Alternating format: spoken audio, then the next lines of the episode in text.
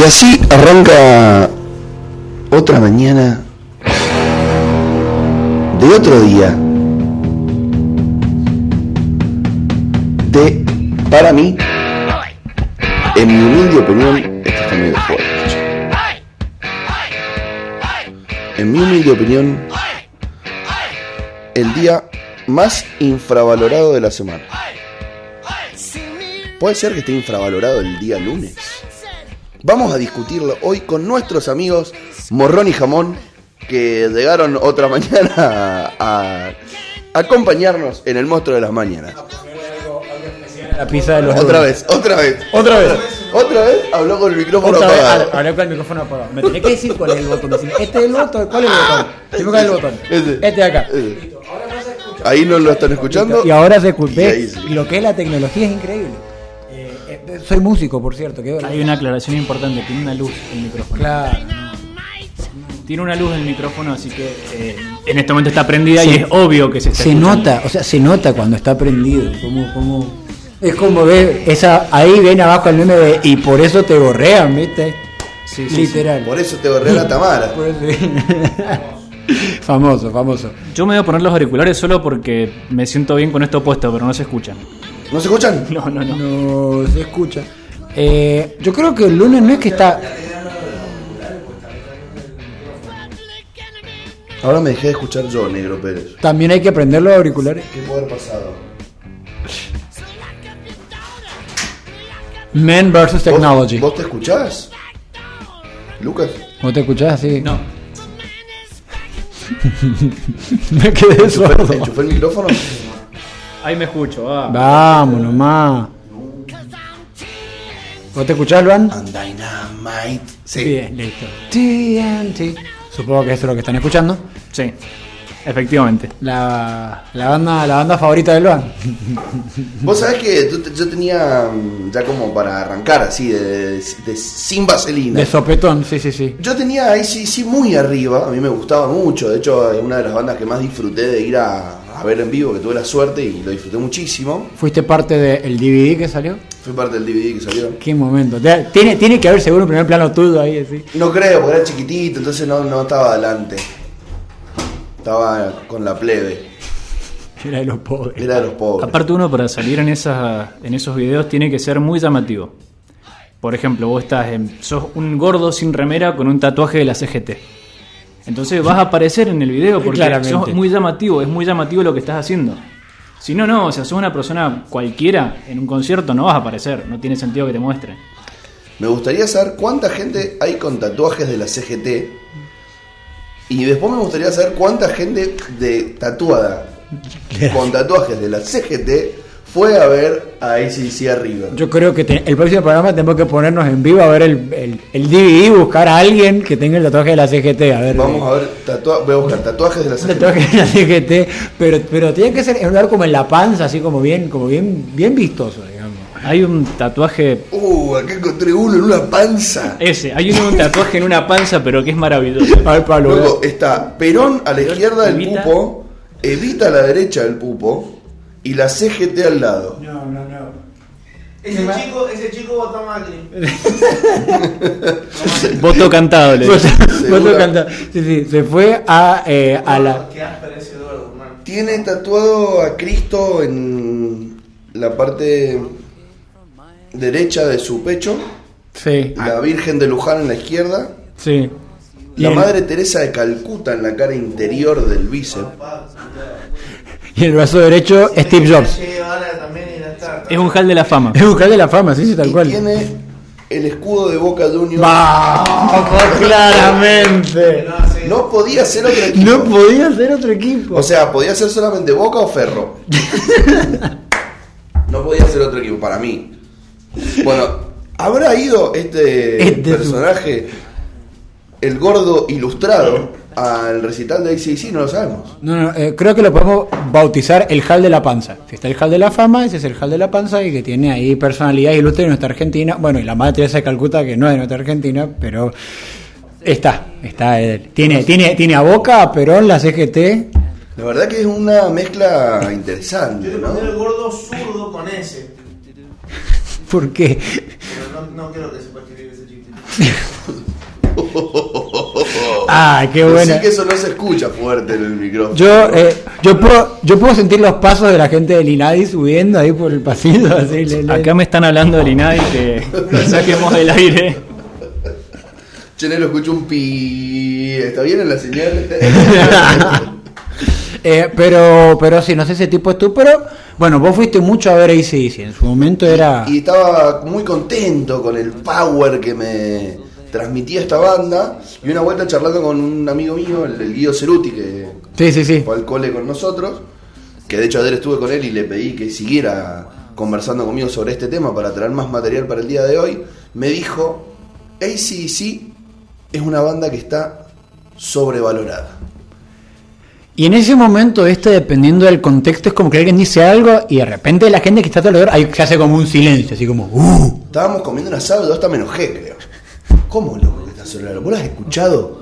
Es mansa banda, loco. Vos escuchaste TNT, escuchaste Dinamita, es manso tema. Sosteneme chinchulín, dale, para. Y me dijo, son todos iguales los temas, no sabes cuándo empieza uno y termina el otro, me hice una verga. ¿De cuántas bandas se dice eso mismo? Es como que si escuchás tal cosa, los temas de electrónica son todos iguales, y los temas de los temas de pop son todos, los temas de reggaetón son todos, o sea, con el con el suficiente grado de cinismo, todas las canciones de una banda o de un estilo te parecen iguales, ¿entendés? Claro. Y aparte, a ver, con esa idea, ¿qué es que algo esté sobrevalorado? Y Que ese es la pri- el, el primer tema para discutir, me parece que es, bueno, a ver, ACDC está sobrevalorado. ¿Por qué? Porque si no decimos sí, no, nos agarramos a piña, el que gana decide. No, bueno, una cadena para cada uno. Existía ese criterio en una época, el feudalismo era medio así, ¿viste? Así como, che, ¿por qué tengo tu tierra? Porque te la pongo. Sí, sí, sí. Bueno, a ver, ¿por qué algo puede justas, estar... ¿no? Se llamaba. Que la- la justa. Justa, bota. Que, que era muy justo. Es que vamos, vamos, ojo, capaz la palabra justicia viene eso, de bueno, vamos a hacer una justa a ver qué, a ver quién gana. El ajusticiar. A justicia, entonces ponemos, le ponemos a uno eh, la armadura y un casco que dice ACDC, al otro le ponemos un casco que dice sobrevalorado y que se caguen a lanzazos. No sé por qué no estamos organizando eso ahora y no tenemos que dejar esta transmisión y hacer eso. me lo estaba imaginando en este momento. Me encantó. Me, me encantó. Que lo hagan, pero en lugar de en, en, en caso que lo hagan en cuatri o una pelotudez así. En bicicleta, en. Harley. En Harley. En Harley. Sí, no, no. Esto ahí sí, sí, tiene sí, que sí. ser Harley Davidson. Vos tenés dos tipos de una Harley, una cadena cada uno, pasan y se dan un cadenazo. El primero que cae es el que no tiene razón. Tiene mucho sentido. Hemos, hemos, hemos resuelto. eh, eh, yo estoy esperando la llamada de Comodoro Pi en este momento para que no, eh, nos llamen para resolver problemas judiciales. ¿Ves acá? Está sonando Coldplay, que es otra banda que dicen que está sobrevalorada. Bueno, puede ser que esté. so- Pasa que depende, es muy subjetivo. Es que justamente por eso te decía, a ver, ¿qué es que algo esté sobrevalorado? Porque si no, Empecemos a poco. Para Volvan, ¿qué, ¿qué implica que una banda esté sobrevalorada? Y que llegó más lejos de lo que su virtuosidad le daba. De que llegó Mm. lejos por la gente y no por su condición técnica, quizás. Claro, bien. Esa, esa es una. Es una. Me parece que muchas veces, o sea, que sí o sí tiene que tener que ver con el éxito, ¿no? O sea, como que estar sobrevalorado Sí. es como que te tiene que haber ido bien y que frente a algún par de consideraciones que podemos tener en un rato, decir, no le debería haber ido tan bien porque técnicamente no son muy buenos, porque las grabaciones de los discos son muy malas, porque, eh, no sé, porque otra cosa puede ser. porque todos los temas son Porque iguales todos los temas son iguales. y se le da mucha más bola, que eso también es otro tema. Vos decís, tal banda es igual o mejor y tuvo menos éxito que esta otra banda que yo considero sobrevalorada. Por ejemplo, o hay otro argumento más, existe una banda anterior que es mejor a la propuesta que da esta banda. Por ejemplo, digo, no creo que sea un argumento tan válido, pero ACDC está sobrevalorado porque es básico en comparación con Pink Floyd. Entonces, yo digo, es que es una forma de analizarlo. Te digo, mira, ¿por qué ACDC lo considero sobrevalorado? Y porque musicalmente es más básico que Pink Floyd, que es anterior. Que ahí tenemos que discutir si hay una idea progresiva de la música y bla, bla, bla, que creo que no. No es que hay una progresión constante de la música y venimos de música menos compleja a más compleja eternamente. Y no es que la música sea mejor por ser más compleja, que ese es otro asunto por ahí uno tiende, cuando uno mm, empieza a escuchar un poquito más de música, tiende a caer en la pequeña soberbia de creer que algo por complejo es mejor. o por tener mayor cantidad de elementos es mejor. Y no necesariamente es así. Y luego, que algo necesariamente por ser complejo me tiene que gustar, que tampoco tiene por qué ser así. Entonces, ¿a qué lleva todo esto? Que tendemos a creer que la música que nos gusta está infravalorada o tiene el valor que tiene y la música que no nos gusta está sobrevalorada. Lo cual es muy peligroso. Entonces, si te gusta el rock, no, el cuarteto está sobrevalorado porque lo escucha mucha gente, o el reggaetón está sobrevalorado porque lo escucha mucha gente, o si a mí me gusta el Pink Floyd, ACDC, que es un rock mucho más cuadrado, está sobrevalorado. O si a mí me gusta el reggaetón, no, el metal está sobrevalorado porque es solamente gente que grita. Y con el suficiente grado de cinismo, todo es una porquería. Si nosotros empezamos a decir lo que- la banda que quieran, vos decís, bueno, ACDC, todos los temas son iguales. Hagamos, un- hagamos ese ejercicio. ¿Con, cuánta, ¿Con cuántas bandas podemos hacer eso? Cualquiera, mira, de- decía una banda. Queen. Queen, por ejemplo, algo bueno de Queen. Como para decir, está infravalorada. Vamos Eh, a hacer el ejercicio de uno no, que no, diga voy a- argumentos por los cuales puede estar a- y otro que le mete el hateo. digamos. Voy a, voy a sacar esos argumentos que no dice nadie, ¿no? porque es re fácil decir Freddie Mercury. que- Nadie valora los bajos de John Deacon. Y John Deacon es un gran bajista. El bajista de Queen. Claro, claro. Entonces es como, nadie se- y el tipo hace arreglos muy buenos. El bajo de Killer Queen es muy bueno, el bajo de Don't Stop Me Now es muy bueno. Eh, es mentira que cantaba, por ejemplo. Casi todos los coros los hacía o Freddie Mercury o eh, el tema es que los bajistas eh, Nadie los escucha. Nadie los escucha. De hecho, en este momento yo estaba hablándole un micrófono apagado más temprano, acostumbrado, acostumbrado a que diga lo que diga, no se escucha. Entonces dije, bueno, prendido, apagado, da lo mismo. Bueno, esa es una. el- los bajos de Queen están infravalorados. Entonces, capaz eso es algo que no se reconoce como virtud. Bueno, para, para mí Queen no está ni infravalorada ni sobrevalorada. Para mí llegó bien hasta donde llegó, se murió justo Freddie Mercury y se acabó Queen. Chao, pumba. El Guido me dijo estaba sobrevalorada. Para mí no, llegó justo. Hizo lo que hizo, metió eh, Bohemia Rhapsodia, que es una pieza musical para la posteridad, la rompieron en su momento y llegaron hasta donde llegaron. No, a ver, por ejemplo, ¿por qué podría estar sobrevalorada? No sé O si un te poquito. escuchás, así que vamos a tener que hacerte de, de traductor. Claro. Acá valorada por la epicidad que genera Queen después de que Freddie muere. Bien. Bueno, yo iba a utilizar, no, no se escuchó, así que vamos a utilizar como si fuese mi idea. En este momento ha sido comprado como Bill Gates. De la forma que Bill Gates, que es robando. Argumento por lo cual Queen puede estar sobrevalorado. Fue inmortalizado por la muerte de Freddie Mercury y quizás, obviamente estamos haciendo historia, historia contrafactual, pero quizás sin la muerte de Freddie Mercury no hubiese llegado al nivel que llegó y a la popularidad que tuvo Queen. Es una banda que, independientemente de lo que sea musicalmente, estuvo muy metido con escándalos del el estilo de eh, la preferencia sexual de Freddie Mercury en su momento, el tema de que haya tenido SIDA. eh, han cuestiones, hay cuestiones mediáticas por fuera de lo musical que le dieron mucha más fama en su momento de la que tuvieron otras bandas. Argumento para decir que Queen puede tener un grado de sobrevaloración. Y un poco lo argumento que con el cual no coincido, pero es un argumento. Y un poco lo que dice el compadre acá, creo que es que al chabón lo pudieron inmortalizar porque se murió básicamente y no le dieron tiempo de mandarse ninguna cagada. O sea, es como que es un poco lo que le pasa a Nirvana y capaz un poco lo que le pasa a Amy Winehouse. Es como que se murieron... Claro, eh, o sea, es como que mucha gente dice, uh, que Ulises... Néstor. A Néstor. no le dieron... Es un excelente, igual eso es un excelente argumento, porque nos metemos en otro tema, pero muchas veces decís, che, a ver, ¿qué hubiese hecho tal persona en este momento? La sobrevaloración post-mortem es muy difícil, porque vos decís, bueno, a ver, hay personas que no tienen la necesidad de haberse manchado con la actualidad, el decir, mirá, el caso de Néstor Kirchner. ¿Por qué? Y porque quizás en otro momento, que eso no tuvo que ver que ganara Macri, que pasaran cuestiones posteriores, decir, bueno, a ver, ¿qué hubiese hecho Néstor? ¿Y qué es esa idea de qué hubiese hecho Néstor? O, no, Freddie Mercury hubiese hecho tal cosa si lo hubiesen dejado vivo. Entonces, que no lo sabés, quizás. No les llegó el revisionismo histórico. Quizás en este momento Freddie Mercury, si estuviese vivo, estaría haciendo electropop. O por ejemplo... Nada-. Claro, nada te lo asegura. Algo, algo, algo de, lo, que- de lo que habla mucha gente es que el disco solista de Freddie Mercury es un garrón, los temas son re feos. Como Pará, que- pará, pará. El chabón estaba en Alemania viviendo la cosa loca, metiéndose estupefacientes por cualquier tipo de Por la oreja, sí, sí. que existiese. O sea, estaba en, en- en cualquiera, ¿entendés, muchacho? No puede haber hecho algo bueno estando tan no sé, Hendrix estaba en cualquiera y así tocaba, qué sé yo, o el mismo Eric Clapton. Y pero mira, hasta Charlie. Mirá, Sí. que, mirá que yo banco mucho a Charlie. Pero la etapa así de estar muy dado vuelta de Charlie sigue siendo bueno, pero es mucho peor.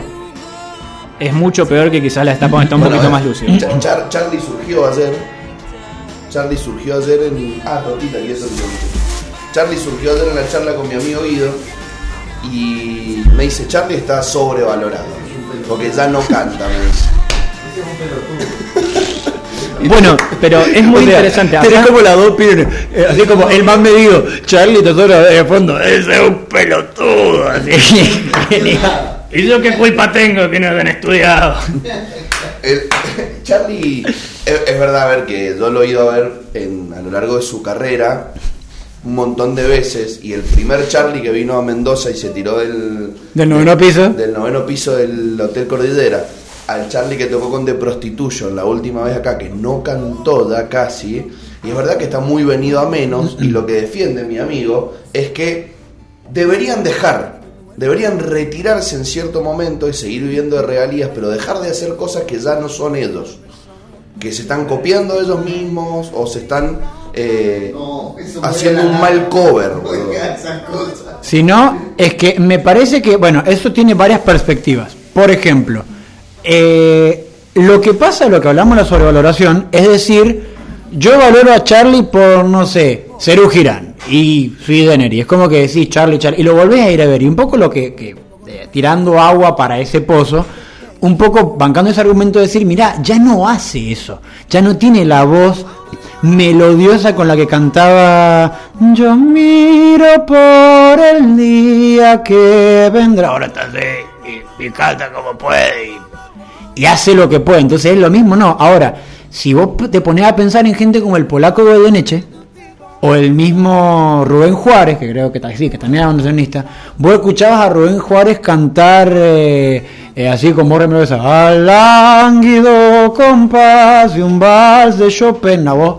hermosa, y después lo veo, le encuentro en el estudio, y tiene la voz que tiene, ¿entendés? Con los músicos de blues pasaba lo mismo. A los 30, 40 años tenían una vocecita y a los 50, 60 años tenían la voz de Adriana Varela.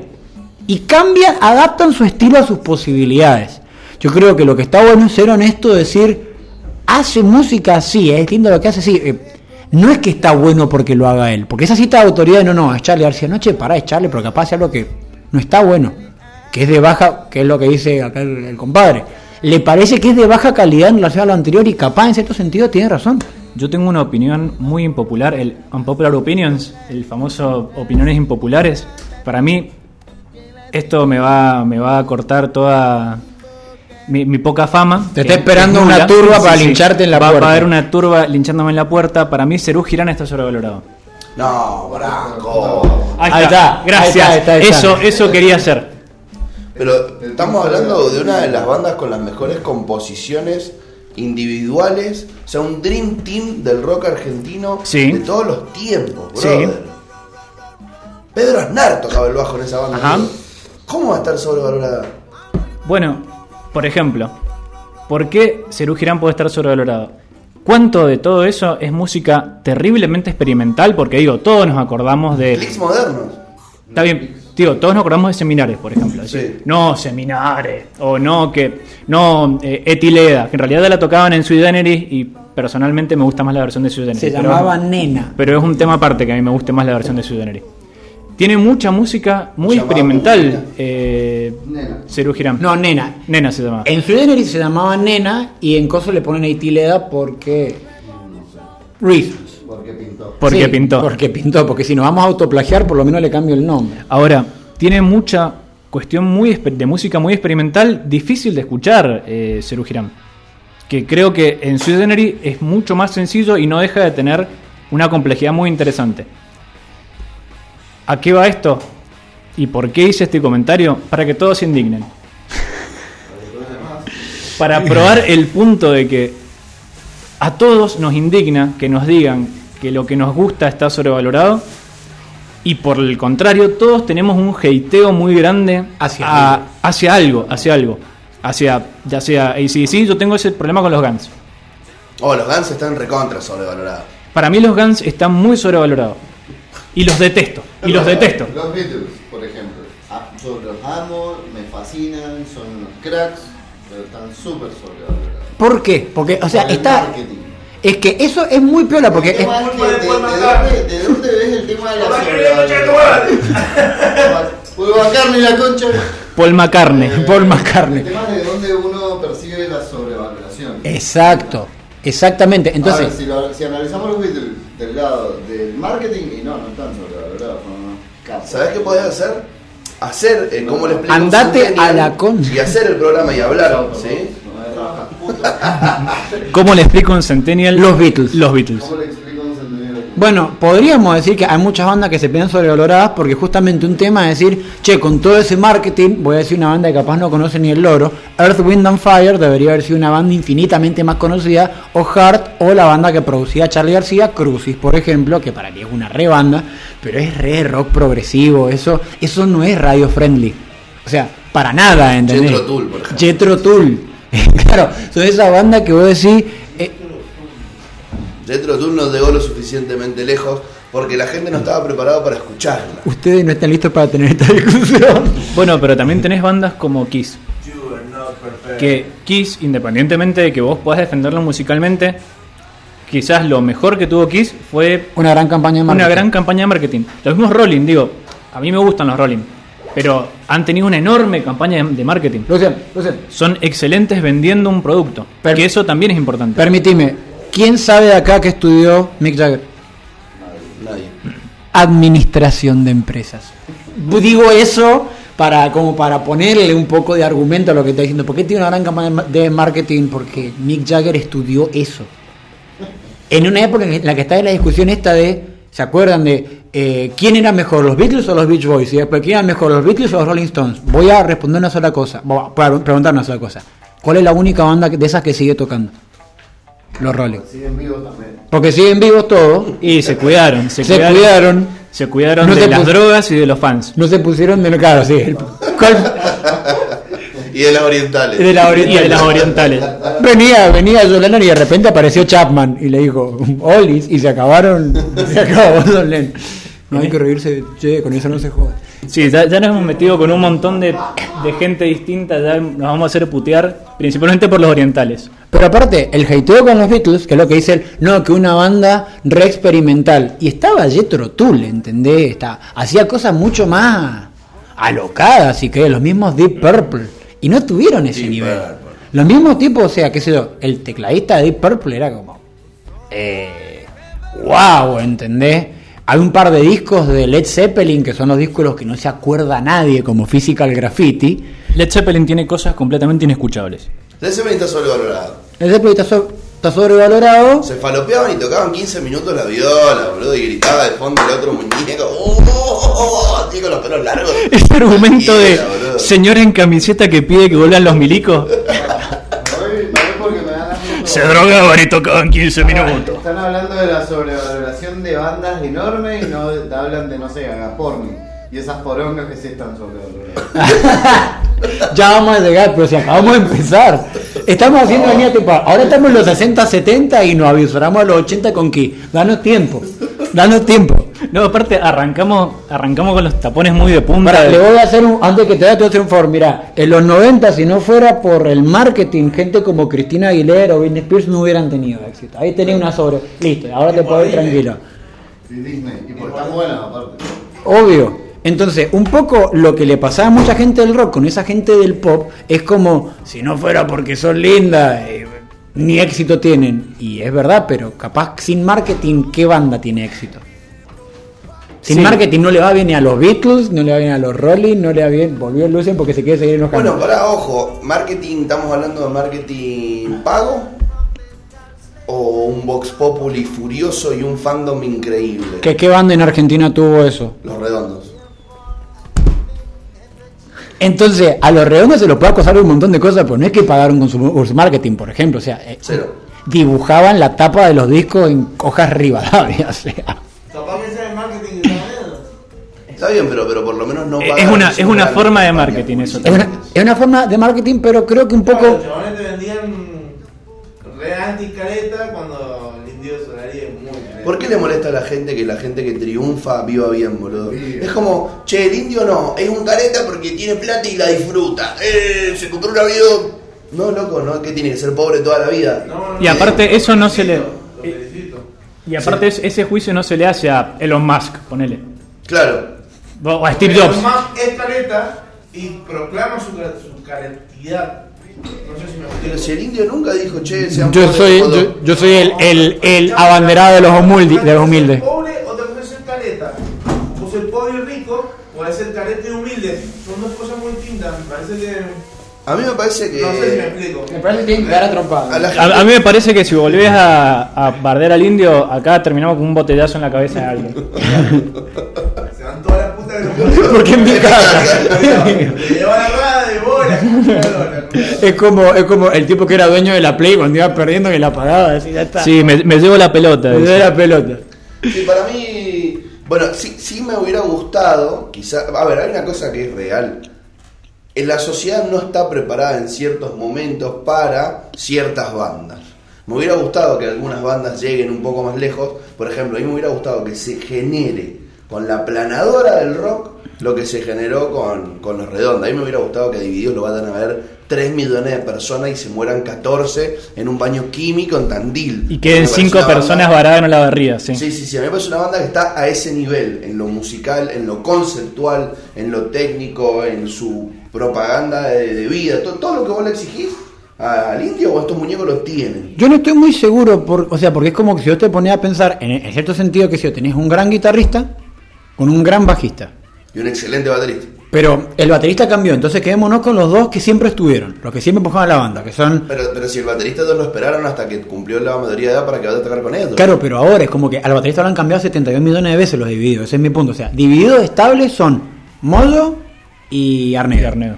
Son unos monstruos los Pero dos. el, el baterista no es el pibito este que, le, que Sí, sí, muy sí. bien y le dijeron, bueno, cuando cumpla 18 te venía tocar con nosotros y Claro. se quedó con ellos forever. Claro, pero ese está hace 4 o 5 años. O sea, eh, ¿En el- serio? Sí, al batero lo han cambiado un montón de veces. Sí, al principio, que lo explica en el encuentro del estudio, eh, eh, eran Arnedo y Modo en una sala de ensayo que era tan grande que le ponía una media sombra en el medio para que no se viera tan vacía, y a ellos, ellos dos con una drum machine, ¿viste? para que le hicieran las bases, y con eso compusían, o sea, com- com- compusieron temas como sábado, ponele. Eh, y son dos tipos con una gran cabeza, con un sonidazo, porque aparte tanto Arnedo como Modo tienen un sonido, loco, el sonido de bajo que le saca a Arnedo es admirable, ¿entendés? Más allá de que no se escuche. Eh, y es como que decir, ¿y por qué no se les dio? Lo bueno de que vengas vos, Maxi, es que nos podés contar cómo suena el bajo. Claro, o sea, yo le puedo explicar que Nos podés decir, Cuando suena el boom de, de- mi bajo cumbiero, todos todos los rochos bailan. bailan. ¿Ves? Y eh, ese tema le dio protagonista, protagonismo a los bajistas. La, la cumbia tiene, tiene sus letras. Está muy fuerte y no sabes lo que se escucha esa bolsa cuando hace así. Ay, no te lo puedo creer. sí, Eh, sí, sí. Se eh, escucha como si nos estuviesen moviendo la cabeza. En ese contexto creo que la cumbia tiene una reivindicación de, lo- de los bajistas y el sonido del bajo que yo lo, lo aguanto, lo, lo, lo- lo aguanto. El bajo de la danza de los mirlos de los aventuros. Sí. Y es verdad, ¿no? La cumbia le dio un espacio a los bajistas, el que el rock le negó. Eh, la música rítmica le da mucho espacio a la percusión y al bajo, cuando por ahí el rock tiene es guitarra y por ahí en el rock un poco más ochentero el cinte, pero quizás la música rítmica le da mucho más espacio a las percusiones y al bajo a que suene. Bueno, ¿qué instrumentos están sobrevalorados en el rock comenzando ya? La guitarra. ¿Y qué otro? La batería. La voz. En Murguita del Sur de la Versuit tiene un solo de bajo muy. Es buenísimo el solo de bajo ese. Y Yo voy a poner el mejor mejor. solo de bajo, ahora en serio voy a buscar en internet. Y voy a poner para mí el mejor solo de bajo de la historia de la música. Va a poner Another One Bites the Dust. Eh, pero por ejemplo, creo que muchos estilos surgen justamente, o sea, convengamos que como el rock era mainstream, muchas de las cosas que estaban infravaloradas en el rock terminan surgiendo en otros lados. Por ejemplo, los buenos bajos, los buenos tecladistas. O sea, por algo, más allá de que tiene muchas cosas del rock, por algo Elton John es pop, ¿entendés? Y por algo que a mí me llama la atención de Freddie Mercury, siempre se habla de cómo canta y nunca nadie habla de cómo toca el piano. Tocaba muy bien el piano. Bohemian Rhapsody sin el piano no es Bohemian Rhapsody. Pero justamente esa cuestión de que en el rock están como muy infladas ciertas cosas, que un poco lo que decís vos de ACDC, que tiene como cosa fundamental ACDC. ¿Quién es el guitarrista de ACDC? Angus Young. Angus Young.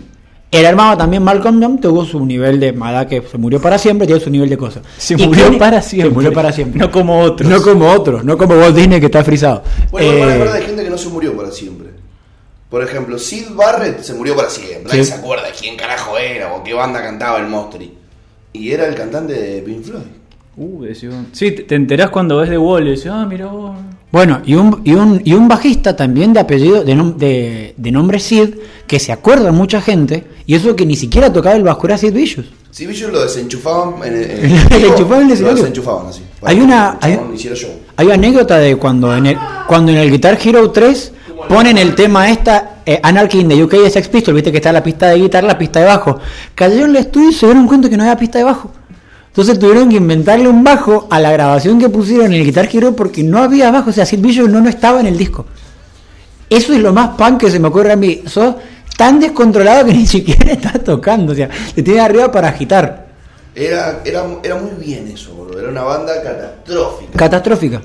Mira, para, para mí, en ese sentido, era muy punk porque era tan punk que era catastrófico.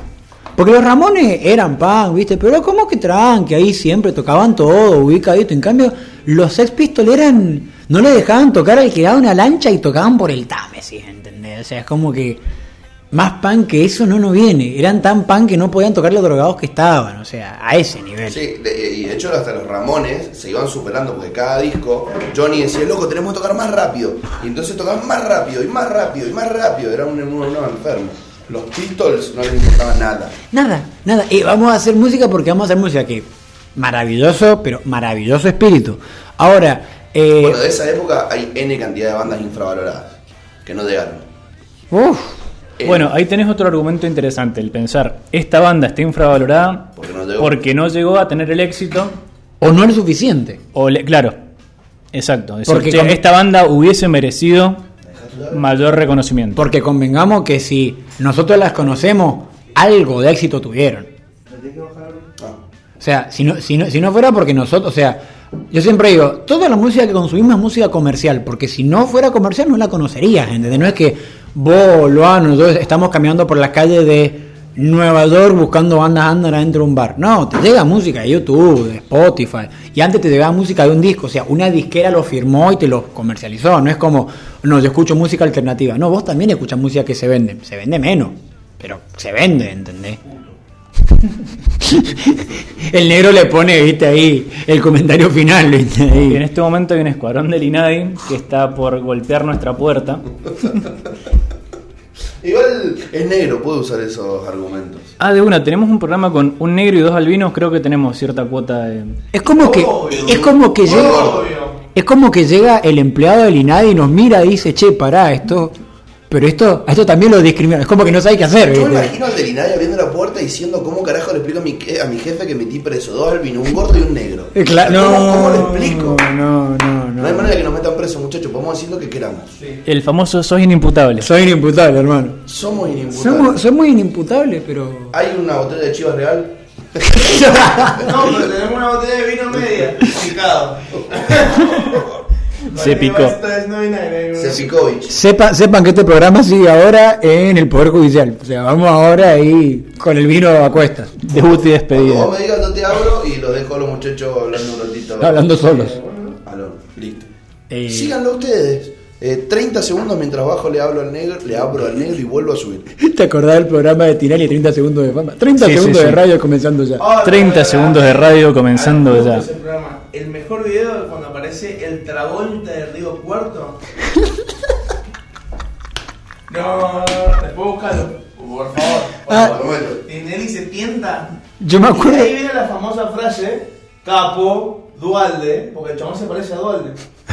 Y el maestruli, mientras el Marcelo se estaba cagando la risa, le dice capo, el chabón tentado, Dualde le tira y ahí pierdan todo el triple. Y ahí está Duda, está Duda. Tremendo, Igual, pobrecito. yo me acuerdo luego que, que, que, que se prendía fuego el pelo. ¿viste? No, el tipo que se te por el pelo es terrible. vez. Igual la gente, loco. Insoportable. Bueno, hay. Chao, negro. Suerte en el laburo. Eh, chao, chao, Luan, suerte abriendo la puerta. Gracias. Eh, es verdad que hay bandas de esa época y un montón de épocas que es como que simplemente no, no tuvieron tanta llegada y uno dice, che, tal banda debería ser más conocida. Sí, a ver, yo te puedo decir, por ejemplo, tiene que ver también con que uno empiece a escuchar una banda y le encuentra algún valor y inmediatamente lo que pensás es cómo puede ser que otra persona no vea este valor que yo estoy encontrando. Que eso me pasa ahora con Metric, que estoy escuchando mucho Metric y digo, ¿cómo no puede ser que alguien encuentre valor en esta banda y que haya sido más exitosa de lo que fue? Y quizás a mí me gusta, pero no tiene por qué gustarle a otro montón de personas y no tiene por y quizás ese valor que yo le encuentro no existe. Digo, yo le encuentro un valor que quizás no es tan valor, no tiene por qué ser así. Que también un poco pasa del lado opuesto, es como que mucha gente, que un poco lo que le pasaba a Luciano recién cuando se fue, decir, ¿cómo puede ser que tal banda sea famosa? ¿cómo puede ser que alguien, le, o sea, viste lo opuesto? Si yo le encuentro un valor a esto, ¿cómo puede ser que nadie se lo encuentre ahora? ¿Cómo puede ser que a esto le encuentren un valor? O sea, ¿cómo esa idea, che, ¿cómo, cómo puede ser que a la gente le guste Nico y Nicole?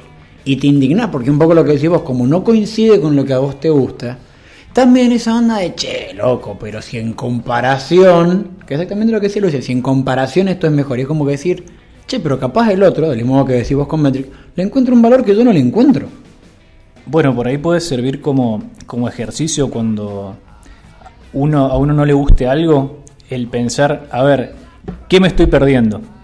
¿Qué valor puede tener esto que yo no estoy viendo, que a tanta gente le gusta, ya sea estrictamente musical o extra musical, como decíamos recién, la capacidad de imponerse como marca o de poder venderse independientemente de lo musical, digo, puede ser muy bueno musicalmente, pero la capacidad de ser Kiss, por ejemplo, y de tener una propuesta atractiva que hace que mucha gente te quiera ir a ver, también es un valor en sí mismo. Bueno, ¿con qué banda vos te pasó? ¿O qué estilo, ponele? Que a veces pasa como con estilos, ¿viste? Es decir, antes no le encontrabas ningún tipo de valor y en un momento dijiste, o, o conociste a alguien que le gustaba y te lo explicó, o lo entendiste por X cosas y che, mira, esta banda está buena al final y no... Babasónico. Babasónico. A mí me pasó con Spinetta. Spinetta está sobrevalorado. ¿Qué, ¿Qué te pasó? ¿Que no te gustaba y te llegó a gustar, por ejemplo? No lo terminaba de entender. Y cuando me di cuenta que quizás yo no estaba preparado para entender Spinetta, porque hay Mm. que ser un tipo que está en otro nivel, en otra tenés que vibrar muy alto en la capocha para entender todos los temas de Spinetta, las letras que tiene. Y todas las cosas que tiene, porque tiene complejidad de lo musical, complejidad de lo letrístico. O sea, como que. Yo por eso, cap- capaz, eh, igual te dejo seguir, pero nota que veces me pega, decir, yo tengo la sensación que mucha gente valora a Spinetta solo porque es Spinetta y no entiende absolutamente nada de lo que está escuchando. Y eso, y eso a mí me choca, decir, porque, porque o sea, es como que lo bancás porque. Yo a veces siento que, que si no te gusta Spinetta te van a prender fuego en una plaza pública. Entonces como que no puedes decir no me gusta Spinetta. Entonces yo creo que mucha gente, como lo que pasa conoce el jazz fusión, yo creo que, yo creo que o lo entienden o dos tipos no lo entiende nadie en un, en un, en un concierto. Lo entienden los músicos nomás. Pero yo creo que el viaje que ha hecho vos es como el viaje correcto, de ir tratando de entenderlo. Y capaz partir de la base, che, no lo entiendo y no me gusta y te bancás esa postura, decir, che, mira, no lo entiendo. Pero vos por lo visto, de a poquito fuiste como, o lo que me está diciendo, es decir, trataste de entender Spinetta, entonces ahora te gusta, por eso no sé cómo lo habrás logrado eso, de tratar de entender. Eh, a ver, hay muchas cosas. eh, te empezás a charlar con gente que le gusta, que te cuente algunas historias, empezás a buscarlo al Mostri. Y además también tuvo la suerte de que le pasó lo mismo que a varios. Se murió sin prostituirse, se murió sin copiarse al mismo, se murió sin quedarse sin voz, se murió sin repetirse. A mí me parece realmente que le salió muy bien, loco, su carrera en, en el, no decir corto tiempo, en el medio tiempo que necesita. En el medio tiempo que, que, eh, vivió. De hecho, todos los músicos de su época, cuando vos le preguntás, che, decime el uno, te dicen Spinetta. Totalmente. Todos. Bueno, el tema también es entender por qué. Porque volvemos a lo que decía recién eh, Maxi. Era el distinto, boludo. Sí, pero, es, pero es muy difícil decir no me gusta Spinetta. Y mirá que Charlie era un vanguardista. ¿Sí? Sí. Pero Spinetta estaba tres pasos adelante. A nivel vanguardia, yo estoy de acuerdo. Después te puede no gustar, pero yo creo que rompía más los moldes Spinetta que Charlie, en eso estoy completamente de acuerdo, porque aparte Charlie tiene una frase que repite en un montón de entrevistas que dice, los buenos músicos imitan, los genios copian. Y, y hay- y yo, he visto un video, hay, hay un par de videos de, de- de- de decir, ¿vieron esta melodía? O sea, te ponen el clip del tema de Charlie y te ponen el clip de de dónde lo saca. O sea, ¿viste el riff de Dire Straits del estribillo? El tan tan tan tan tan tan tan tan que es el tema de, que es el riff de Sultans of Swing. Hay un tema de Charlie en el que está eso igual pero en otra tonalidad. Una tonalidad que si Sultans of Swing está en re. Todo el tema gira alrededor del acorde re mayor. Y supongamos que el tema de Charlie es el mismo riff, pero tocado girando alrededor del acorde sol mayor. O sea, es lo mismo, un poquito más grave. ¿Y está choreando? Sí, Todos chorean. todos chorean. La, O sea, can- la cantidad de notas es limitada. son 12. O sea, claro, vos tenés 12 notas y, y tenés ciertos órdenes en los cuales la podés poner y en algún momento ya está, se te acaba el orden y empezás a copiar, ya sea mínimamente o ya sea una copia absoluta. Entonces Para- creo, creo que en ¿Cómo ese 12? tema... Do, re, mi, fa, sol, la, si. Siete. Do, do sostenido, re, re Ah, sostenido, mi, fa, fa sostenido, sol, sol sostenido, la, la sostenido, si, do. Eh, pero justamente en ese sentido yo creo que Charlie estaba mucho más del punto de vista comercial de decir, che, yo copio, tomo cosas a otros lados o choreo porque quiero hacer música, porque quiero hacer música que garpa. De hecho, el tipo dice, compone canciones en do o en re para que la gente las pueda cantar. Y Spinetta es, vamos a hacer cosas. Igual yo creo que Spinetta tiene la, capacidad de hacer música muy compleja y al mismo tiempo que es- eso pueda ser disfrutable igual. Spinetta hizo el mono tremendo para los hijos. ¿Se acuerdan del mono tremendo? Sí, sí, sí, sí. Mono tremendo. El Spinetta hacía lo que quería. Era tremendo, boludo. Y, y- y eso también es algo que hay que agradecerle un poco al- a la sociedad de que sí ha sido uno de los que fueron muy complejos y terminó teniendo un lugar en el Salón de la Fama. Es que me parece que tiene un poco que, un era- poco que ver con eso. eso con- De esa época del rock muchos quedaron en el camino. Mirá Sí. Tanguito. Para mí Tanguito era un mo- monstruo, loco. Sí. Un monstruo. Y no le produjeron ni un disco. Es que no se trata solo de ser complejo, O de ser bueno. o de ser bueno, o de ser, eh, la, o la idea esa de lo popular, de ser popular, ser reconocido. Eh, no hay una, no hay una fórmula para el éxito de decir si vos sos tan complejo o tan, popular o tan o tan, carismático. o tan lindo o lo que quieras. O que Hay- tengas en tu banda a tal músico. Claro, nada, nada te lo asegura completamente. Y volvemos a lo mismo que decíamos recién. El problema por ahí de la idea de lo sobrevalorado y lo infravalorado es que a veces vos decís, che, tal tipo que es tan bueno musicalmente, ¿cómo no triunfó? Lo que decías vos de, Tanguito. Che, pero si este tipo hace estas cosas, ¿por qué no le fue así? O yo lo comparo, a mí me gusta mucho el indio, pero seguramente hay gente que hace cosas más complejas que el indio Solari. Ahora, ¿por qué el indio Solari junta un millón de personas en Olavarría y esta otra banda te junta 100 personas en un barcito? Me parece a mí que un poco lo que dice Luan de Spinetta, que yo estudio Terreo y la diestra, el tipo era muy complejo, pero te acercaba a esa complejidad. Eh, Para mí eso es un talento. Si vos, si vos me decís, ¿por qué para mí Spinetta es un grande? Porque hacía cosas muy complejas, pero a vos te lo daba de tal manera que vos no sentías. No sé si les ha pasado de escuchar música que, o yo lo explico así al menos, de que es música de que sentís que te aleja, que te rechaza, de vos no sos lo suficientemente bueno para escucharme, ¿entendés? En cambio Spinetta era complejo, pero siempre es un, o yo lo sentí así como un vení, vení, fíjate Era- esto. era- que-". Hacía docencia. Claro, hacía docencia y como que creo que una parte de ser popular es tratar de ser entendido. Spinetta era complejo, pero trataba de ser entendido. En cambio, lo que me pasa, odio usar Más que, ejemplo, yo te diría más que ser entendido, de ser disfrutado. de, de ser disfrutado. Porque lo entendido o no entendido, yo no sé si todas las personas que escuchan Spinetta entienden la profundidad de las rimas. O todas las personas que escuchan a Charlie entienden de dónde saca sus letras. O lo mismo con el indio. ¿Cuántas personas que... Está bien, de droga. Claro, por ejemplo, de que que- es un argumento frente a que yo no sé la letra de algo y yo voy a decir que habla de droga. Bueno, Está hablando del padre. Habla- claro. Paso. Ah, igual- eso le pasa a mucha gente, hasta, hasta, hasta, los, hasta los más que yo creo que uno de los fandoms más fanáticos y más que dicen, sí, sí, yo entiendo todo, es el fandom de Soda Stereo y Cerati. Sí. Y pocos saben que la mayoría de temas hablan de sexo. Y la mayoría hablan de sexo. Obvio. Bueno, ¿cuánta gente pone Every Breath You Take de Police como un tema de amor? Y es un tema que habla de un acosador. Y aparte, Y es Sting, como- Sting lo hace pensando en un acosador y para causar repulsión. Claro, de hecho, el tipo dice, voy a hacer un tema, así, así lo piensa Sting, decir, voy a hacer un tema que voy a, va a ser un tema sobre un acosador, pero desde la perspectiva del acosador. Entonces, el tipo te dice el estribillo, ¿no te das cuenta que vos me perteneces? Y es como que en ese, en esa, en esa masculinidad tóxica de decir, eh, sí, vos sos mía, no, el tipo está diciendo, vos sos mía. Es como que es como- cuando lo ves con la lupa correcta decís, che, esta letra es horrible. Y está hecho con la idea de, loco, esto es tóxico. Digamos, no es eh, Cacho Castaña cantando Si te agarro con agarro con otro, te mato, te doy una paliza y después me escapo. Bueno, gracias Inadi en este momento. El título de este podcast tiene que ser eh, ba- eh, Bandas sobrevaloradas y el Inadi. Sí, sí, sí. No, pero aparte, a ver, un poco la Si te idea... agarro escuchando otra banda, te Te mato. Convengamos que a los metaleros les pasa eso, así ¿cómo vas a escuchar? Tengo un, un infravalorado ¿Cuál? del rock nacional. Mm. Coti Sorokin. Sí. Sí, pero, o sea, el problema con Coti es que vos necesitas contexto para valorarlo. Y necesitas entender un par de cosas sobre la industria musical para valorar a Coti. Vos tenés que aceptar que te digan, che, ¿viste todos estos temas que te gustan? Los hizo Coti. Ahí decía, ah, mira vos, porque la verdad es que la discografía de Coti no sé si es tan amigable, es bastante cuadrada.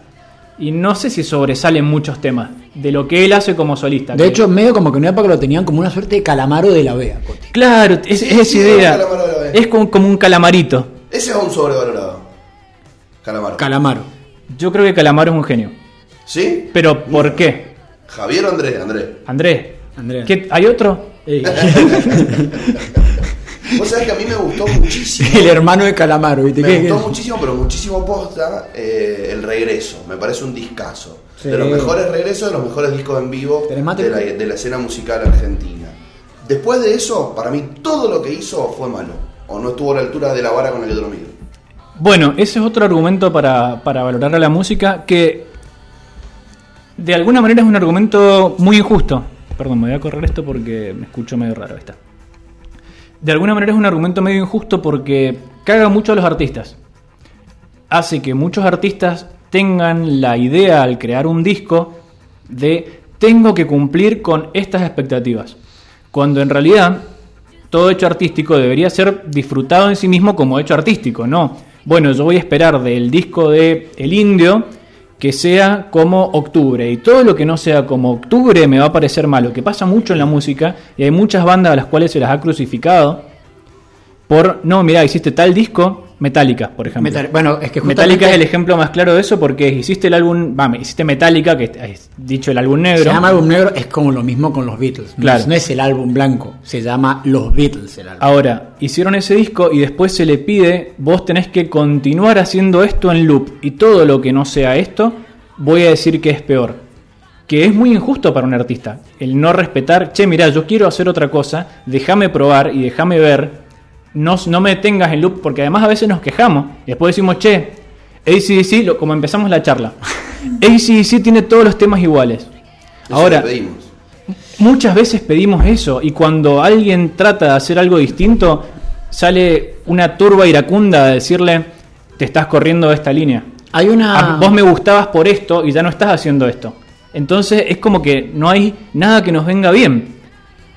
Si la banda está constantemente innovando, la puteamos porque antes eran mejores.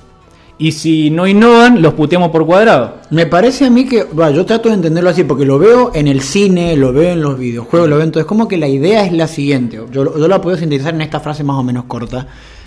Quiero que me des lo mismo, pero nuevo. De tal manera, que es como irónico inclusive, de que en realidad lo que estás buscando, que esto es un tipo que hace reviews de videojuegos, que es Dayo, que es que dice que vos en realidad lo que estás esperando, que por eso es que no lo puedes tener, vos estás esperando que te genere la misma sensación. El problema es que una parte de esa sensación va de la mano de la novedad. ¿Por qué te impacta a veces una banda? Porque la escuchás y te quedas como, wow. Y eso no se puede repetir. Hoy en día, por ejemplo, la industria de los videojuegos, que es algo que viene mucho con las películas, que está pasando ahora con la música, con el estilo de música de los 80, el hecho de decir, vamos a hacer remakes de videojuegos. Y es como que vamos a hacer tal juego que hicimos hace 20, 30 años, pero con estándares actuales. Y es como que el tipo que lo consume dice, no, es que no. Y no, hermano, han pasado 30 años, no vas a sentir lo mismo que sentiste porque vos tenés otra edad, porque tus expectativas han cambiado, porque el mundo ha cambiado, entonces te va a generar lo mismo. Y no. Y a las bandas se le exige eso de, che, dame un disco como el Master of Puppets, pero que no sea Master of Puppets. Y Porque en, no el, te- porque- y en el 2021. porque no te tenés que copiar. O sea, tenés que hacer algo distinto, pero tiene que ser algo nuevo, pero tiene que ser parecido a lo anterior, pero no tiene que ser tan parecido a lo anterior para que no sea un... Es como... Y además está el hateo, que eso... Es que no sabemos lo que queremos en realidad. Exacto. Y es- es- no sabemos lo que queremos, creo yo. Y está. Vivimos en una época en la cual el hateo tiene mucha prensa. Porque, seamos sinceros, es divertido. Es divertido hatear algo. Es divertido decir los lunes son una mierda y reírnos un rato de los lunes son una mierda. Y está bueno. El problema es cuando nos lo tomamos muy en serio. Creo que todo eso es divertido hasta que lo empezamos a tomar de forma seria y aparece esta idea, por ejemplo, si te gustan los redondos no te puede gustar Soda. Y empieza a ver esa idea de la barra brava de la música. Eso como si fuese como si estuviésemos en una cancha. Si a vos te gusta los redondos no te puede gustar Soda, si a vos te gusta el metal no te puede gustar la cumbia. O, lo- o- o las cosas que te tienen que gustar. Te tiene que gustar Sumo. Te Si tiene vos- que gustar Spinetta. Si a vos te gusta el rock te tiene que gustar Spinetta y si a vos no te gusta Spinetta no sabes de música. Y si te gusta el rock, no te puede gustar el pop, así que no sé qué hacer escuchando Miranda si hace cinco minutos estabas escuchando Dividido. Qué buena banda mirando. Mansa banda. Mansa banda. Una pena que solo sean recordadas por las frases la guitarra de Lolo, porque son mansa banda. Mansa. A mí me parece que tienen un talento maravilloso. Yo lo sigo escuchando, tío, me encanta. Es que son muy buenos, loco, en serio, son muy buenos. Banda, yo creo que el problema con Miranda es que surgió en una época en la cual había, es como la última colita del rock nacional, entonces tenés bandas como El Otro Yo, como Árbol, entonces como, como Miranda hacía pop y, y en Argentina decir que hacer pop, que, que haces pop hay que tener muchos huevos para decir que haces pop. Porque es como que, y esto también voy a decir un comentario impopular, para mí Virus no es rock, es pop. Es pop con guitarras eléctricas. Pero es pop, es más pop. Los abuelos nada tiene mucho más del pop para mí que el rock. Pero, no, pero en Argentina vos no podés decir que haces pop porque empiezan a dudar de tus preferencias sexuales del modo peyorativo. O sea, decir, no te. Viste cómo ya me puse en modo y nadie. Eh, entonces, no, no puedes decir que haces pop. No, no, vos, por, vos, vos tenés que decir que haces rock. Por ejemplo, Los Redondos no es rock, es post-punk. Y no es lo mismo. Ahora, Lo- lo- Los, redondos tienen una época de post bueno, sí, los no primeros es dos discos son post-punk. post-punk. Y después pasa más una suerte de rock y hay temas que Bueno, son más pero volvemos al mismo que decíamos recién. Bueno, Trance Zomba de Babasónico que es punk. Claro. Hay, un- su primer disco. hay una época de Babasónico que es re punk, pero no, no, no, es re punk. ¿entendés? Bueno, pero es lo que discutíamos lo- el programa anterior. programa anterior. La idea de los géneros musicales, por ejemplo, a ver, ¿qué, qué hace León Gieco? Country. Folk. Folclore, Rock de nacional, protesta. rock de protesta, Bob Dylan. es nuestro Bob Dylan, ¿no? ¿Qué, co- ¿Qué eh, género Bob Dylan? Sí. Bob Dylan. Hace lo que quiere. ¿O qué hace Mercedes Sosa? ¿Qué hacía Mercedes Sosa? Una mezcla. La negra cantaba muy bien temas de otros. Solo cantaba temas de otros. Claro. No componía. Pero de hecho, cuando se murió Mercedes Sosa, la van a ver unos pendejos así, re, re agitados, re gente como uno con 20 años ahí, viste, con cara de ciruja. Y decía, ¿y ustedes por qué la vienen a ver? No, es que Mercedes Sosa es la abuela del rock. Y te quedas como, Mercedes Sosa haciendo rock y grabó un disco con Spinetta, grabó un disco con Charlie, grabó temas con Fito, grabó con Pedro Aznar. Es como... Con hace- René Pérez. con René Pérez. Es como que, entonces, hace rock, hace hip hop, hace, hace música. Es más. Bueno, de hecho es la defensa de Charlie en su charla con la nata. Cuando le dice, vos sos músico. Y no sé, le dice, la negra Sosa. ¿Hace música? El- la negra Sosa es, para mí la negra Sosa y, y Spinetta, para los músicos de esa época, son el rey y la reina. mm, son referentes a morir. Son los referentes. Yo creo que hay muchos argumentos distintos para, para decir que algo es bueno. Uno es esa, por ejemplo. Bueno, está sonando, yo lo puedo escuchar porque tengo auriculares, vos lo tenés que imaginar, está sonando I Am Mine de Pearl Jam. Oh, este. Y Pearl Jam es una banda que ha cambiado enormemente su estilo. Nosotros hablamos el programa anterior, vamos a hacer la mayor cantidad de referencias al programa anterior posibles. Para que la gente vaya y lo Para que la gente vaya y lo escuche. Que probablemente sea peor que este y esperemos que peor que el próximo también. I Am, eh, I Am Mine es un disco de la mitad de la discografía de Pearl Jam que es muy- no, no parece, perdón, un tema. No parece grunge. Y quizás si fuésemos cabeza de termo y dijésemos Pearl Jam no sé más grunge. Son parte de los padres del grunge. A vos, vos que no tocas la guitarra, le vas a decir a Eddie Vedder qué es grunge y qué no es grunge, o qué puede tocar o qué no puede tocar. Y también hay una soberbia de uno como, como escucha, como consumidor, de yo quiero que tal banda haga lo que a mí me gusta. Que es como discutíamos también el programa anterior, vamos, seguimos con las referencias, con Game of Thrones. Que yo te dije, el- el, eh, yo hago una defensa Del del final. final. de Game of Thrones. Y parte de mi defensa tiene que ver con eso. Con es el libro de otra persona. Si a vos no te gusta, hagan un partido y ganan elecciones, muchachos. Claro. Hagan una productora Ojo- ojo y hagan eso- una serie. Ojo que eso ya no salió mal una vez. Sí, de- Sí, sí, sí. sí, sí, eh, esperemos que no. Pero en parte es eso. A ver, si uno, si no es la obra de uno, también uno tiene que ser un poco menos crítico. Es decir, mira, no va a ser lo que vos querés porque no es tu obra. Un poco menos condenatorio, no sé si menos crítico. Claro, menos condenatorio. Así como no me gusta, también que no te guste ahora. No por eso salga a hacer una marcha para que. O ¿cómo, cómo se llama? Una, hicieron una junta de firmas para que hicieran la temporada de nuevo. Es como decir, ¿qué te pasa? Bueno, igual para, hay que esperar el libro de George Martin, Sí. ojalá que lo escriba antes de morirse. Ojalá que lo escriba. Y, y quizá ahí nos encontremos con otro final y podamos elegir cuál nos gusta más. El El, de los muchachos que estaban muy apurados por irse a hacer Star Wars, porque por eso lo aceleraron. Sí. Porque HBO dijo, hagamos tres temporadas más y los chavales dijeron, no, tenemos que ir. Así que vamos a hacer una rápida y chao. Y cuando los que los querían contratar vieron lo que habían hecho, le dijeron, no, muchachos, gracias. Lo que acaban de hacer es una verga. Lo que acaban de hacer es muerte civil. Sí, y bueno, y no los contrataron, así que se quedaron sin el pan y sin las tortas, y me parece muy bien, porque tienen que arrepentirse de lo que hicieron. Usted se tiene que arrepentir de lo que. Usted, tuvo usted tiene que arrepentir de lo que produjo. A mí no me molestó el final, ¿eh? Lo que me molestó es que durara tan poco, yo hubiera hecho siete temporadas más. Me han dicho eso antes. Eh, cumpliera 49. Sí, sí, sí. Me, me- me han dicho. me, me gustó, me molestó que durara tan poco. Estuvo bueno, pero duró muy poco. Y se escucha la música de los chistes de fondo, showmatch, de los chistes A básicos. la gran video de día de ¡Yupi! Bueno, Bueno, pero está esa idea de decimos bueno al mismo tiempo. que somos somos muy hermanos nosotros. Eh, pero por ahí. Son el- hermanos, boludo, me he dado cuenta. No te lo sí, puedo la, la radio no, no lo. Sí, sí. En este momento no tengo tanta voz de albino como Claro. quisiera. Sí, yo estoy tratando de poner la menor cantidad de voz de albino posible. Hoy, hoy me levanté y dije, voy a tratar de no hablar como albino. Hoy voy a disimular. Que no hoy voy a disimular. Si no, igual, estoy tratando de poner voz distinta porque el programa anterior a veces no se nos distinguía. Así que. No te lo puedo creer. Sí, sí, sí. Bueno, ¿querés que te hable? ¿Quieres que te hable así? Claro. Tenemos que tener una persona con la voz muy grave y otra. Ese es el Luan. El Luan, viste, que habla así como. No, pero Luan tiene, tiene otro tono de voz, no se, no se, eh, no se confunde. El Luan es como una suerte de Silvio Soldanchev, viste, que habla así el Luan, así como. Es voz de locutor. Es voz de locutor. Es voz de locutor. Dale, Me dale. podría haber dicho René Laván, por ejemplo. Qué bueno Qué René bueno, Laván. no se puede hacer más lento. O Silvio quizá. Soldán, me dijo, hijo de puta. Es que vas, te gusta mucho la joda. En un capítulo de Masterchef va Silvio Soldán y le pregunta a Yuki ¿A vos cómo te gustan las mujeres morochas o las mujeres rubias? Le dice Silvio Soldán, mira, a mí me gustan las mujeres. Silvio Soldán en ese Masterchef fue épico. Épico, épico.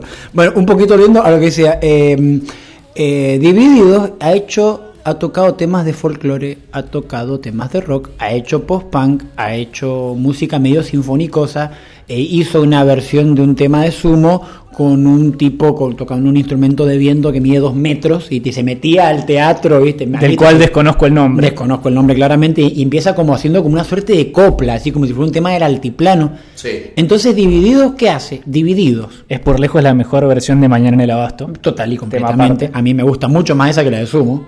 Eh, igual a mí no me gusta Sumo, otra opinión impopular. Nos agarramos piña en este momento. Yo creo que todos hemos dicho acá hoy una de tal banda no me gusta que ha despertado la indignación de los demás. Eso me parece Es que, perfecto. Mira, yo, fuera de joda, yo no hay una banda que. Hoy en día no hay una banda que te diga, esto no me gusta. Pero en parte tiré un par de esas para despertar la indignación.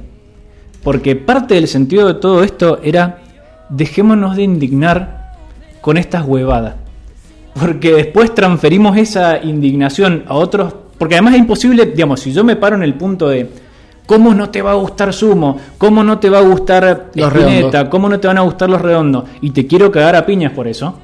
Que, que, ojo, hay gente a la que en serio le pasa. O sea, yo he visto discusiones de bar que van Sí. de ese carisma. Es decir, eh, o sea, que vos ves que están los tipos que están. Que, que si les corren la mesa que está en el medio, Se agarran a piña. se agarran. Y viste que. em, que es un poco lo que decíamos más temprano de. Es una joda, una joda, pero de un punto que escala tanto. Que ya no es una joda, ya en serio se la querés poner, se la quieren poner entre sí, es como, che, mierda. El problema es que no, se pueden construir puentes. Y decís, ¿por qué es tan importante? Y porque tenemos que seguir viviendo juntos. Entonces es mucho más interesante el ejercicio de encontrar puntos en común que el ejercicio de marcar las diferencias. Las diferencias las vamos a marcar todo el tiempo. De hecho, vemos el- otro ejemplo. Viene alguien y te dice, yo soy liberal, yo soy libertario. Libertario, sí, porque liberal hasta. Sí, bueno, yo soy libertario y, y ya a uno le da una cosita en la panza que te dan ganas de decirle, pero hermano, que te salga barba y después venía a discutirme sobre política. No, no, y aparte es como que vos Cuando estás te esperando que diga keynesianos empobrecedores como para matarlo. O sea, como así, ay, no lo va a decir, lo va a decir. Y en decir". parte está bien, es re divertido y digo, hay hay un humor interno, qué sé yo, tipo Pedro Rosenblatt. Hay un humor interno en el cual todos nos reímos de Otro día en Springfield. Otro- Oh, claro, todos nos reímos de los gorilas y nos cagamos de risa, perfecto. Ahora, entendamos que eso está bueno como consumo para reírnos. No es una forma de militar, hablando específicamente de política. No es una forma de militar, militar el cagarse de risa del otro, por ejemplo. Bueno, depende hasta dónde quieras llegar. Yo creo que, por ejemplo, ya el FIT podría empezar a hacer ese tipo de militancia. Porque no llegan nunca. Yo creo que yo, siempre, siempre me lo tomé con humor.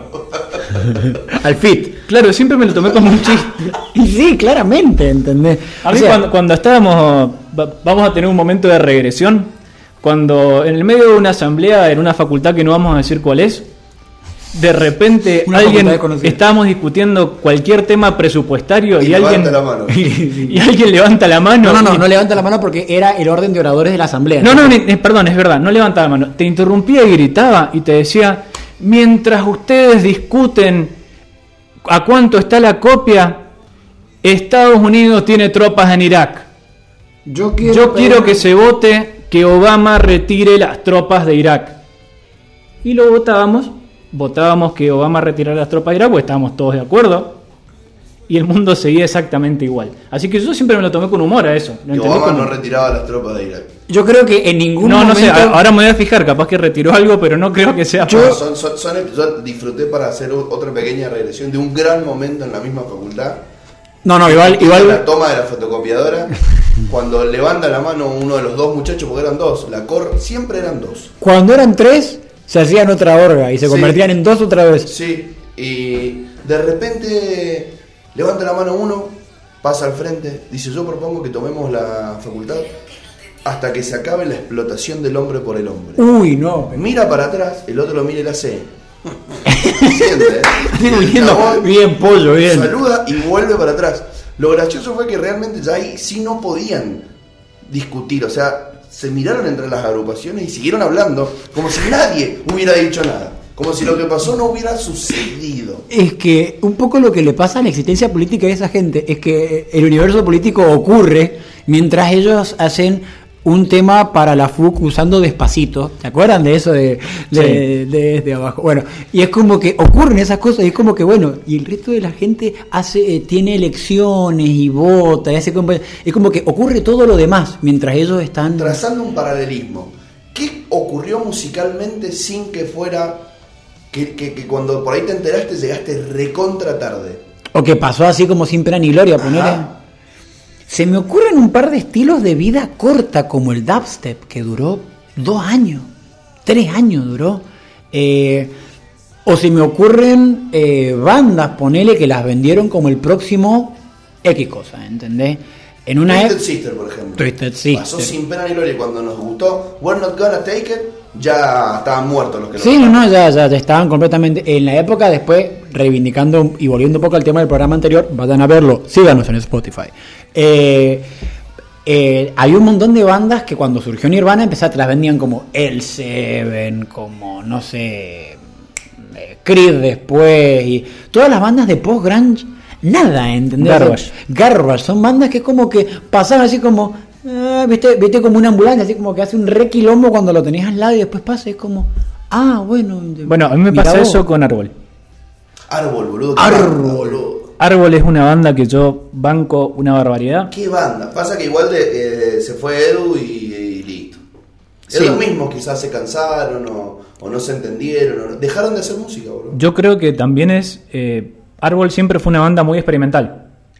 Vos escuchás. Cáscara, eh, máscara. vos escuchás ¿Qué Cácara Máscara, que es folclórico y después tenés un mismo disco de cosa cuosa. que tenés el mismo, en el mismo disco tenés cosa acuosa o tenés Ns o te- tenés cosas que son muy distintas entre sí. Vida.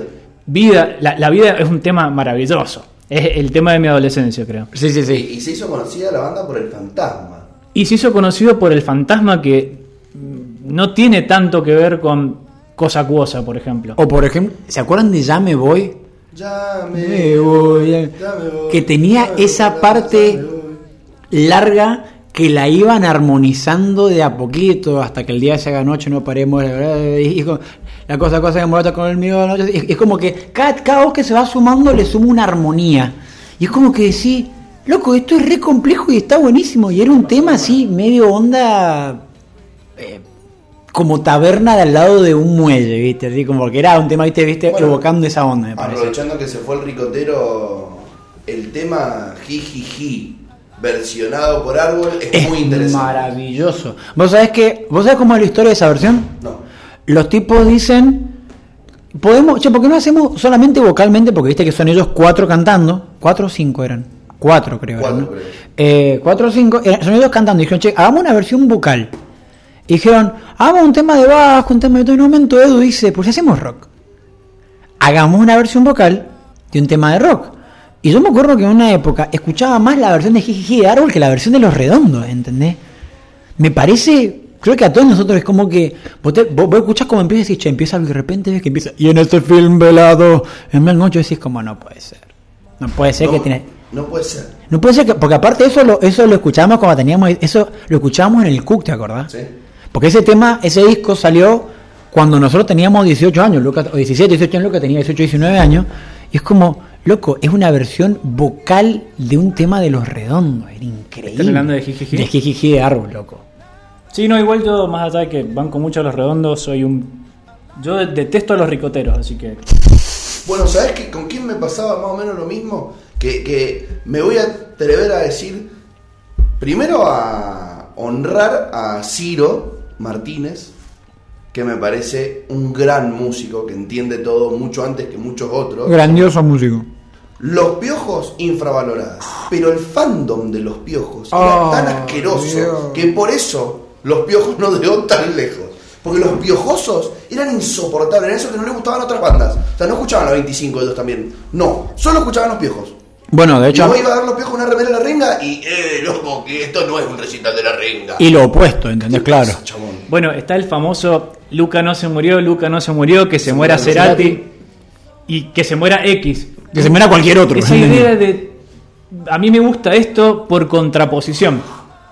Bueno, a mí me gustaba mucho una canción que cantábamos en los recitales más del rock de abajo, medio Cantábamos. panquitos, que era Corneta no se murió, para el que no conoce, Corneta era el cantante de los Gardelitos en el momento donde los Gardelitos eran más panquitos, que era muy amigo de, de Ricky Espinosa, y cantábamos, Corneta no se murió, está tocando con Ricky para los pibes de Cromañón. Oh. Juntábamos todo. Todo, todo, te juntás rock post-ricotero, porque callejeros para mí es. Si existe el género post-redondo, es callejero. O sea, juntaron un montón de hitos del rock under, todos juntos, así en una sola frase. Me Quiero- encanta. Quiero prestarle dos segundos los auriculares al bajista, que lo quiero hacer escuchar este solo de abajo para que me diga él qué opina. Qué bien se escucha tu voz, Luan, acá. Sí, es maravilloso. Se El escucha. tema se llama Rans, eh, Maxwell Murder y es de Rancid, una banda de punk. Y Rancio. tiene, para mí, un solo tremendo de bajo. Me encanta, me encanta cómo acompaña. Escuchá. Ahí lo dejas de escuchar, ¿no? Se está preparando para algo. Te crea expectativa. Ya línea sola me encanta, eh. Escuchá.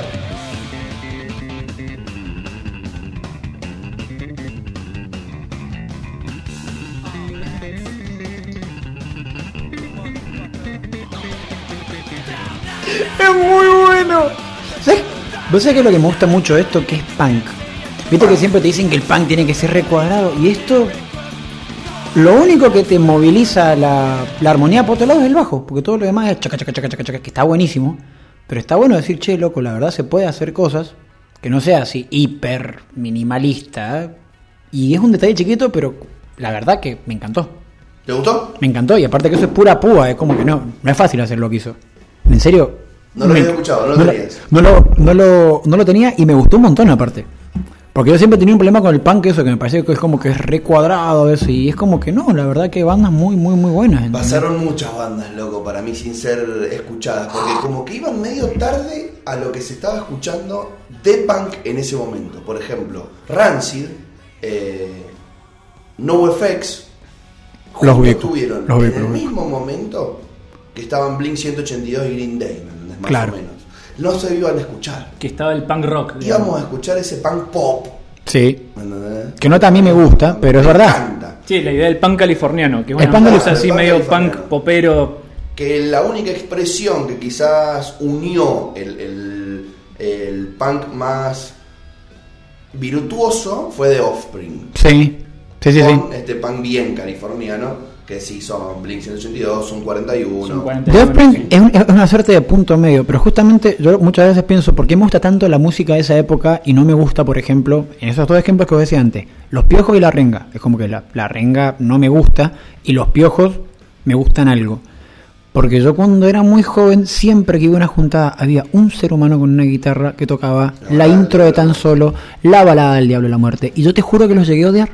O sea, no es que coso, los llegué a odiar. Entonces, entonces, muchas de las bandas que a mí me gustaban eran bandas que en una guitarra criolla eran irreproducibles. Bueno, yo me amigué con tan solo eh, con la versión que hace Ciro en Ferro, que pone Sympathy for the Devil de los Rolling al final, Sí, sí, sí. sí. que es maravillosa. Y vos decís, che, mirá, en realidad esto, los tipos son buenos, quizás, que es como pasa con las pastillas del abuelo. Yo creo que no soy muy fanático de las pastillas del abuelo, pero creo que el Sensei es de lo peor que hizo. Claro, pero bueno, fue muy fogonera. Y sin embargo, vos decís, che, mirá, si yo tengo que ver mi gusto de las pastillas del abuelo por el Sensei, y la verdad que es- a mí no me gusta, digamos, por decirlo de una manera. Humildemente. Claro, humildemente a mí no me gusta. Ahora, tiene cosas mucho mejores, y lo mismo pasa con los piojos. Si vos vas a marcar tu juicio de los piojos por tan solo, y tiene cosas... Bueno, de hecho, eh, Los Piojos tiene discos de los cuales no hay un tema de. ¿Viste ese tema de difusión? ¿Cómo se Sí, sí, dice? sí, Un, un single. No tiene un single. Cual. Tercer arco no tiene single. Sí. Estoy pensando. O sea, tiene temas conocidos, Pero no esos singles que vos decís, este la rompió. Era o sea, eran muy buenos. Sí, pero sí, no sí, sí, eran hiteros. Bueno, a mí justamente uno de los temas por los cuales yo cuando era joven sentía que la renga y los piojos están sobrevalorados, porque, o sea, yo desconociendo el resto de su discografía, yo escuchaba por enésima vez eh, tan solo y decía, che, esto tan bueno, como man". Ali. Claro, entonces vos, si vos comparás a los piojos solamente por Como Ali, que es uno de sus hits más conocidos, de hecho cuando nosotros cuando éramos chicos nosotros tres, 92. claro, si lo, si, si vemos esos temas, que son temas que uno hasta escuchaba en un 15, ¿se acuerdan? Que en una época, otra hora, ponían esos temas en un 15, en un casamiento, y vos decías, che, re divertido, ahora esto Lo siguen poniendo, de hecho. En algunos casamientos sí, 15 no sé, pero en algunos casamientos sí. Pero decía, che, loco, esta, si, si esto es esta banda, no sé, me- creo que también muchas veces pasa eso. Uno piensa que una banda es sobrevalorada o infravalorada porque nada más conoce los dos singles que hacen.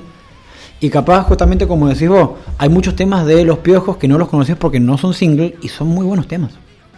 Son muy buenos temas, ¿entendés? Y capaz estás poniendo una mansa banda porque lo, justo el tema con el que comercializaron la banda vos te rompió, la, te, te- te rompió la- las pelotas, digamos. Que es lo que a mí me ha pasado, por ejemplo, mucho con las pastillas del abuelo. Y lo del fandom también es muy importante. Lo que decís vos del fandom de los piojos pasa Oh, con muchas sí. bandas. El fandom de los piojos, callejeros, tiene el mismo problema con el fandom, creo yo. Yo banco mucho a callejeros y por ahí me pasa que encuentro a otra persona que decís, eh, che, ¿te gusta callejero? Sí, mirá, ¿qué tal tema? Sí, o que callejero, no, porque la renga. Y decís, pará, fíjate qué tal cosa. Y por ahí es muy difícil encontrar alguien que le gusta lo mismo que a vos por motivos diametralmente opuestos. Es como si yo te dijese, che, eh, yo soy, a mí me gusta Nirvana. ¿Y por qué te gusta Nirvana? Sí, porque habla de que, de que aguante la libertad de mercado y que a los putos hay que perseguirle y cagarlo a piña. Y decís, no, pará, flaco, a mí no me gusta por eso. No. ¿Por qué me metes acá? Es más, no, estoy, no creo que ese sea el mensaje. Sí, sí, sí, sí, pará, es muy difícil. Por ahí te pasa, pasa con los metaleros también. Sí, sí, sí. Que vos decís, che, no, me gusta tal tema. Sí, loco, porque aguante. No, no, no, flaco, me pasa mucho con los ricoteros. a mí. A mí me pasa con que me parece que Barreda era un gran dentista, boludo.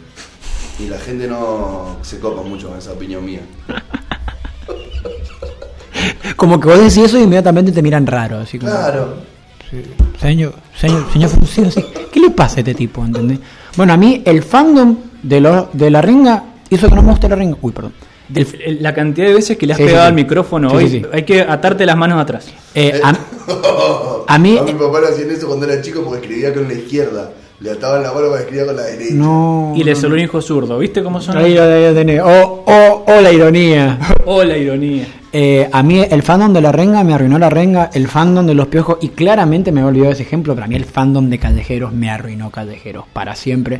He llegado al punto de que veo una persona que tiene la remera con la CJS e inmediatamente pienso que me va a caer mal. Capaz no me va a caer mal, pero yo lo veo y digo me va a caer mal. Qué prejuicioso. Es que loco, en serio, y está mal el prejuicio, pero ha sido tal acumulación de anécdotas de personas así de, te sí, porque Callejero es lo mejor que hay. Y no me parece mal que te guste Callejero, pero hay otras bandas, qué sé yo. porque aparte, eh, eh, en, el, en lo que decíamos antes de la sobrevaloración de lo propio, es Callejero es la mejor banda que hay y todas las demás bandas son una cagada, entonces no podés hablar. Yo tengo el ejercicio para encontrar el rockero perfecto. Uh, A mí eso- esas cosas me, Lo me vamos, a encantan. A hacer, ver, lo vamos a hacer en vivo entre nosotros. me encanta. ¿Están preparados? Estamos.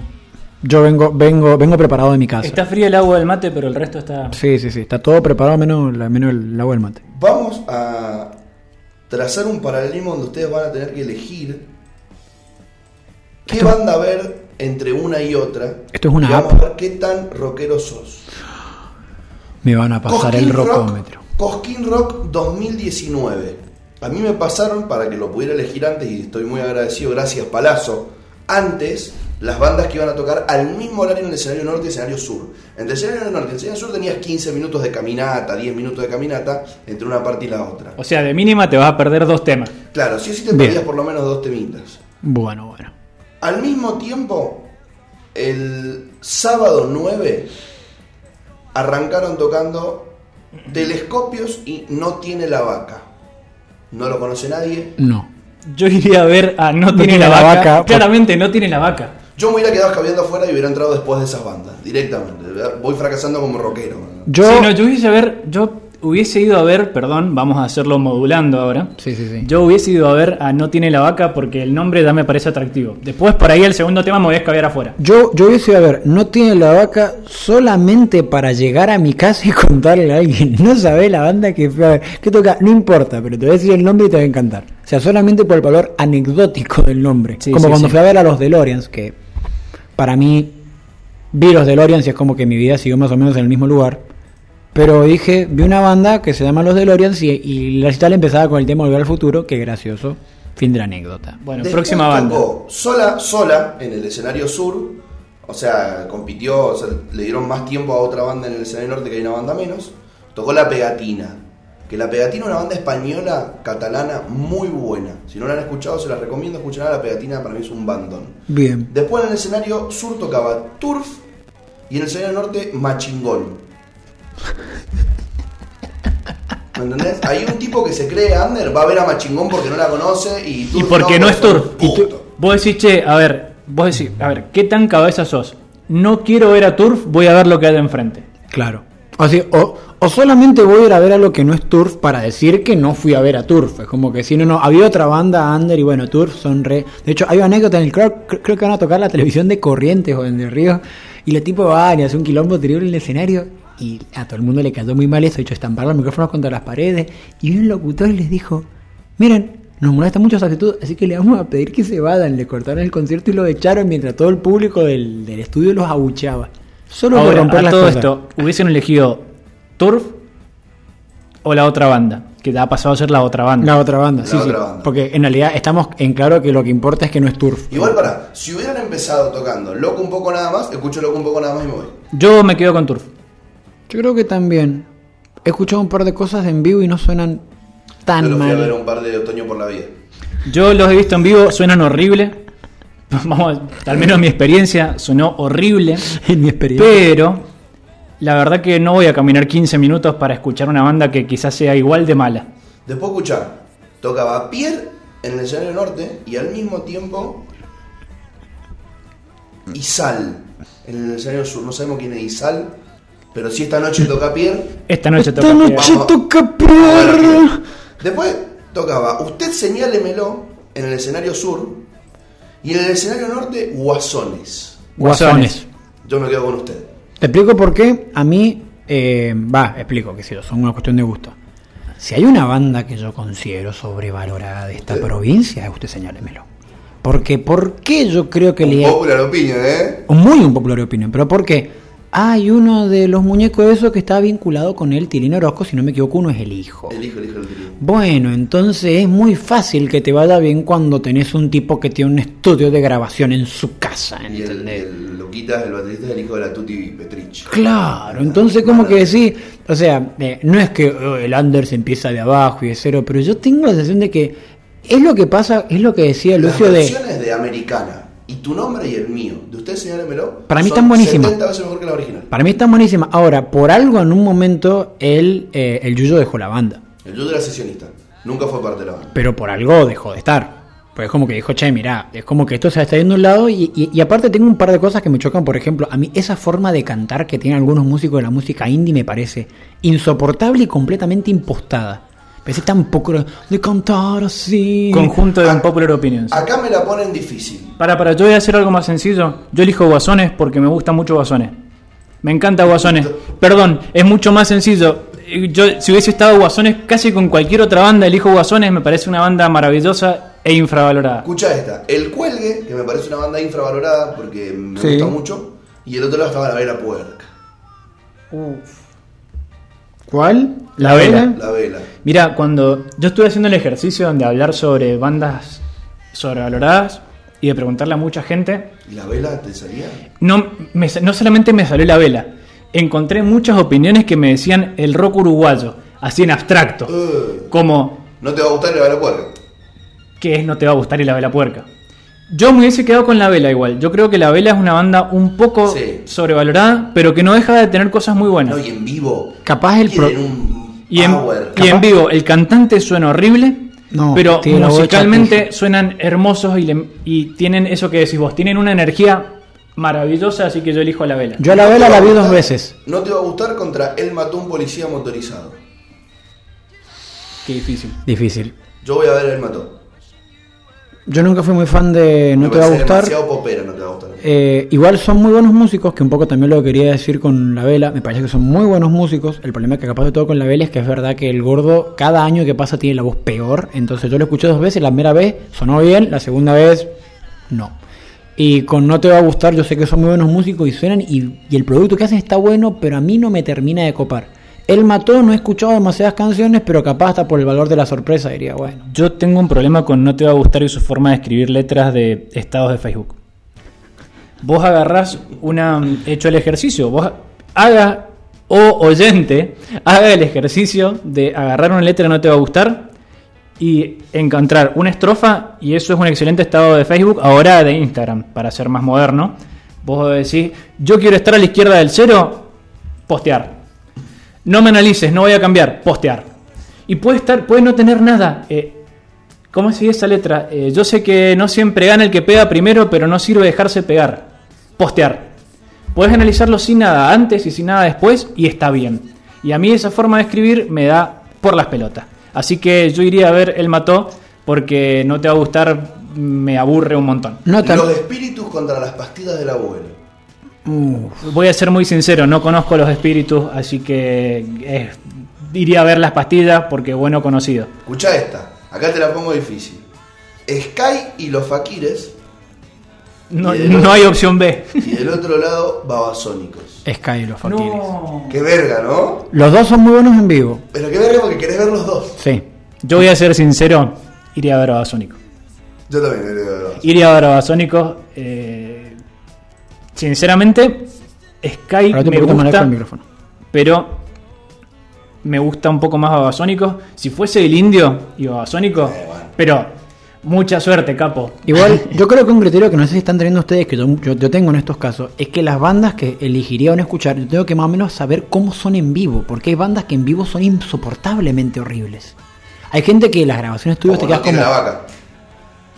Como no. Y al final, te la pongo muy fácil, tocaba Nick Warren de un lado y del otro lado las pelotas. LB Nick Warren.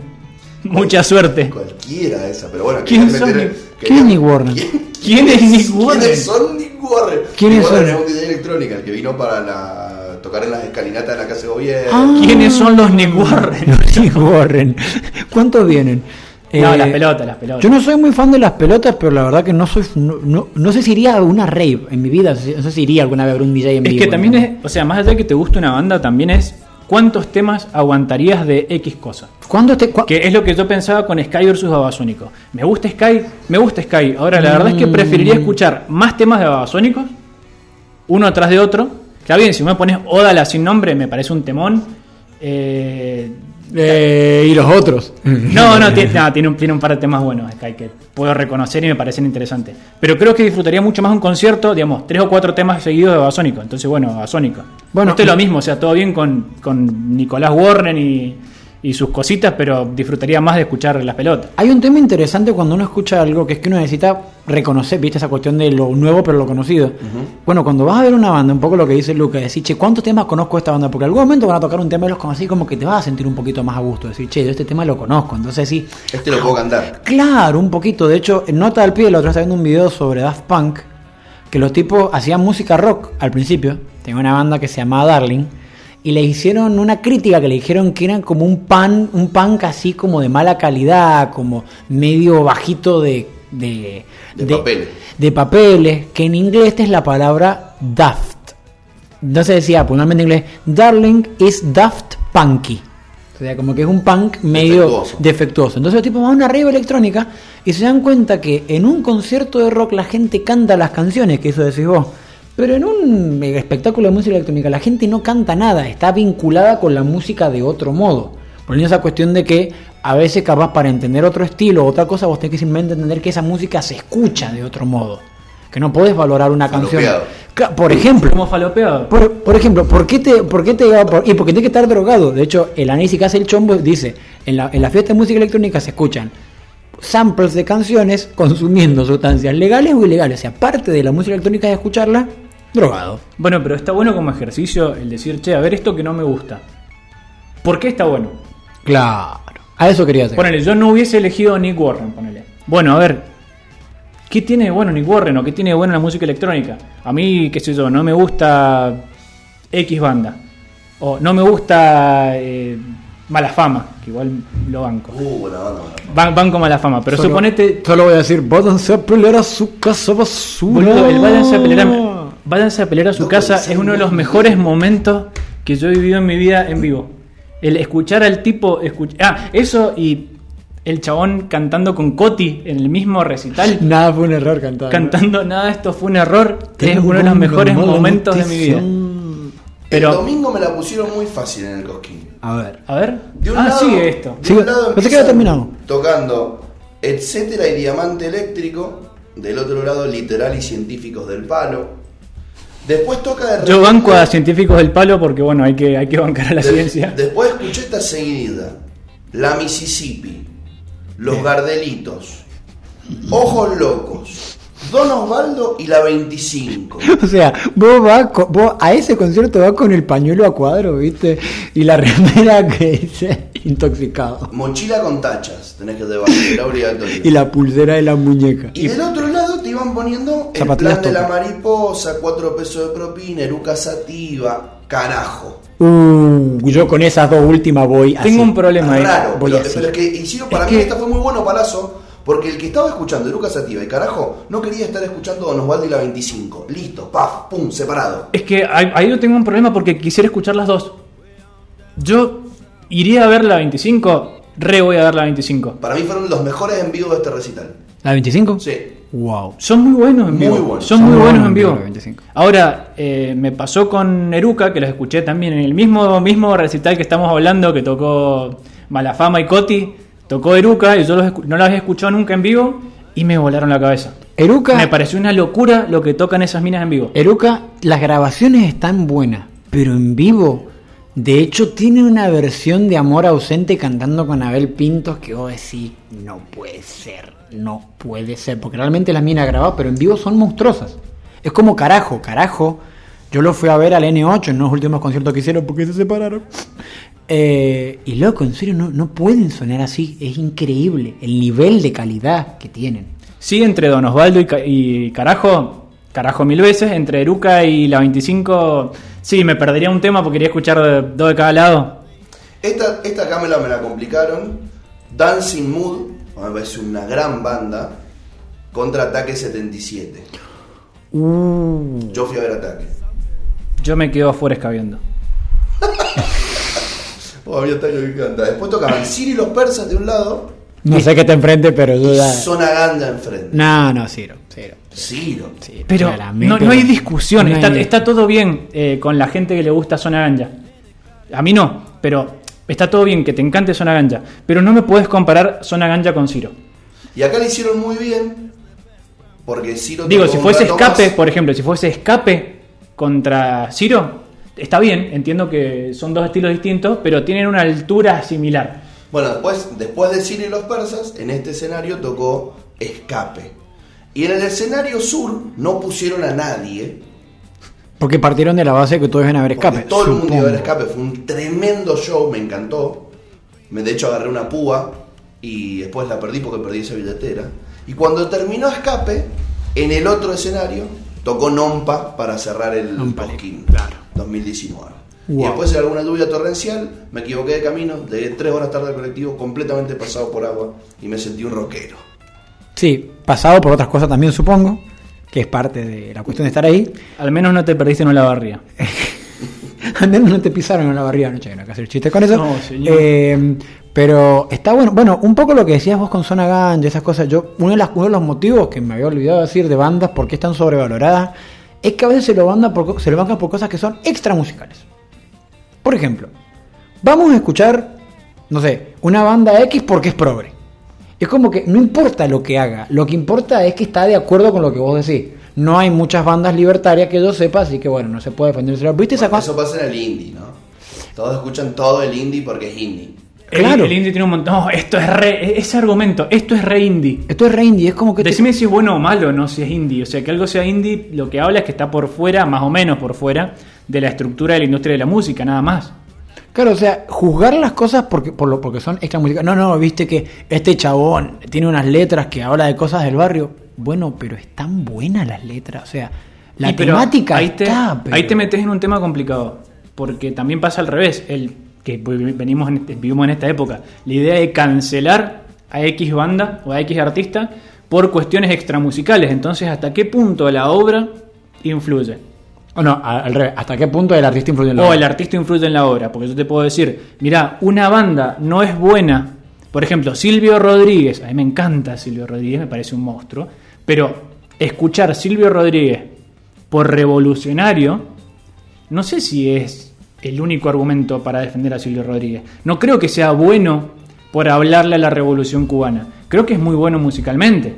Además, puedo estar de acuerdo con sus argumentos, que son dos temas aparte pero creo que es muy bueno musicalmente. Podés tener gente que también esté muy de acuerdo con la revolución cubana y con el poder del, de- al pueblo y qué sé yo, y ser muy malos musicalmente, y no por eso creo que tengan valor musical, pueden tener valor político, Valor ideológico. ideológico, pero no valor musical.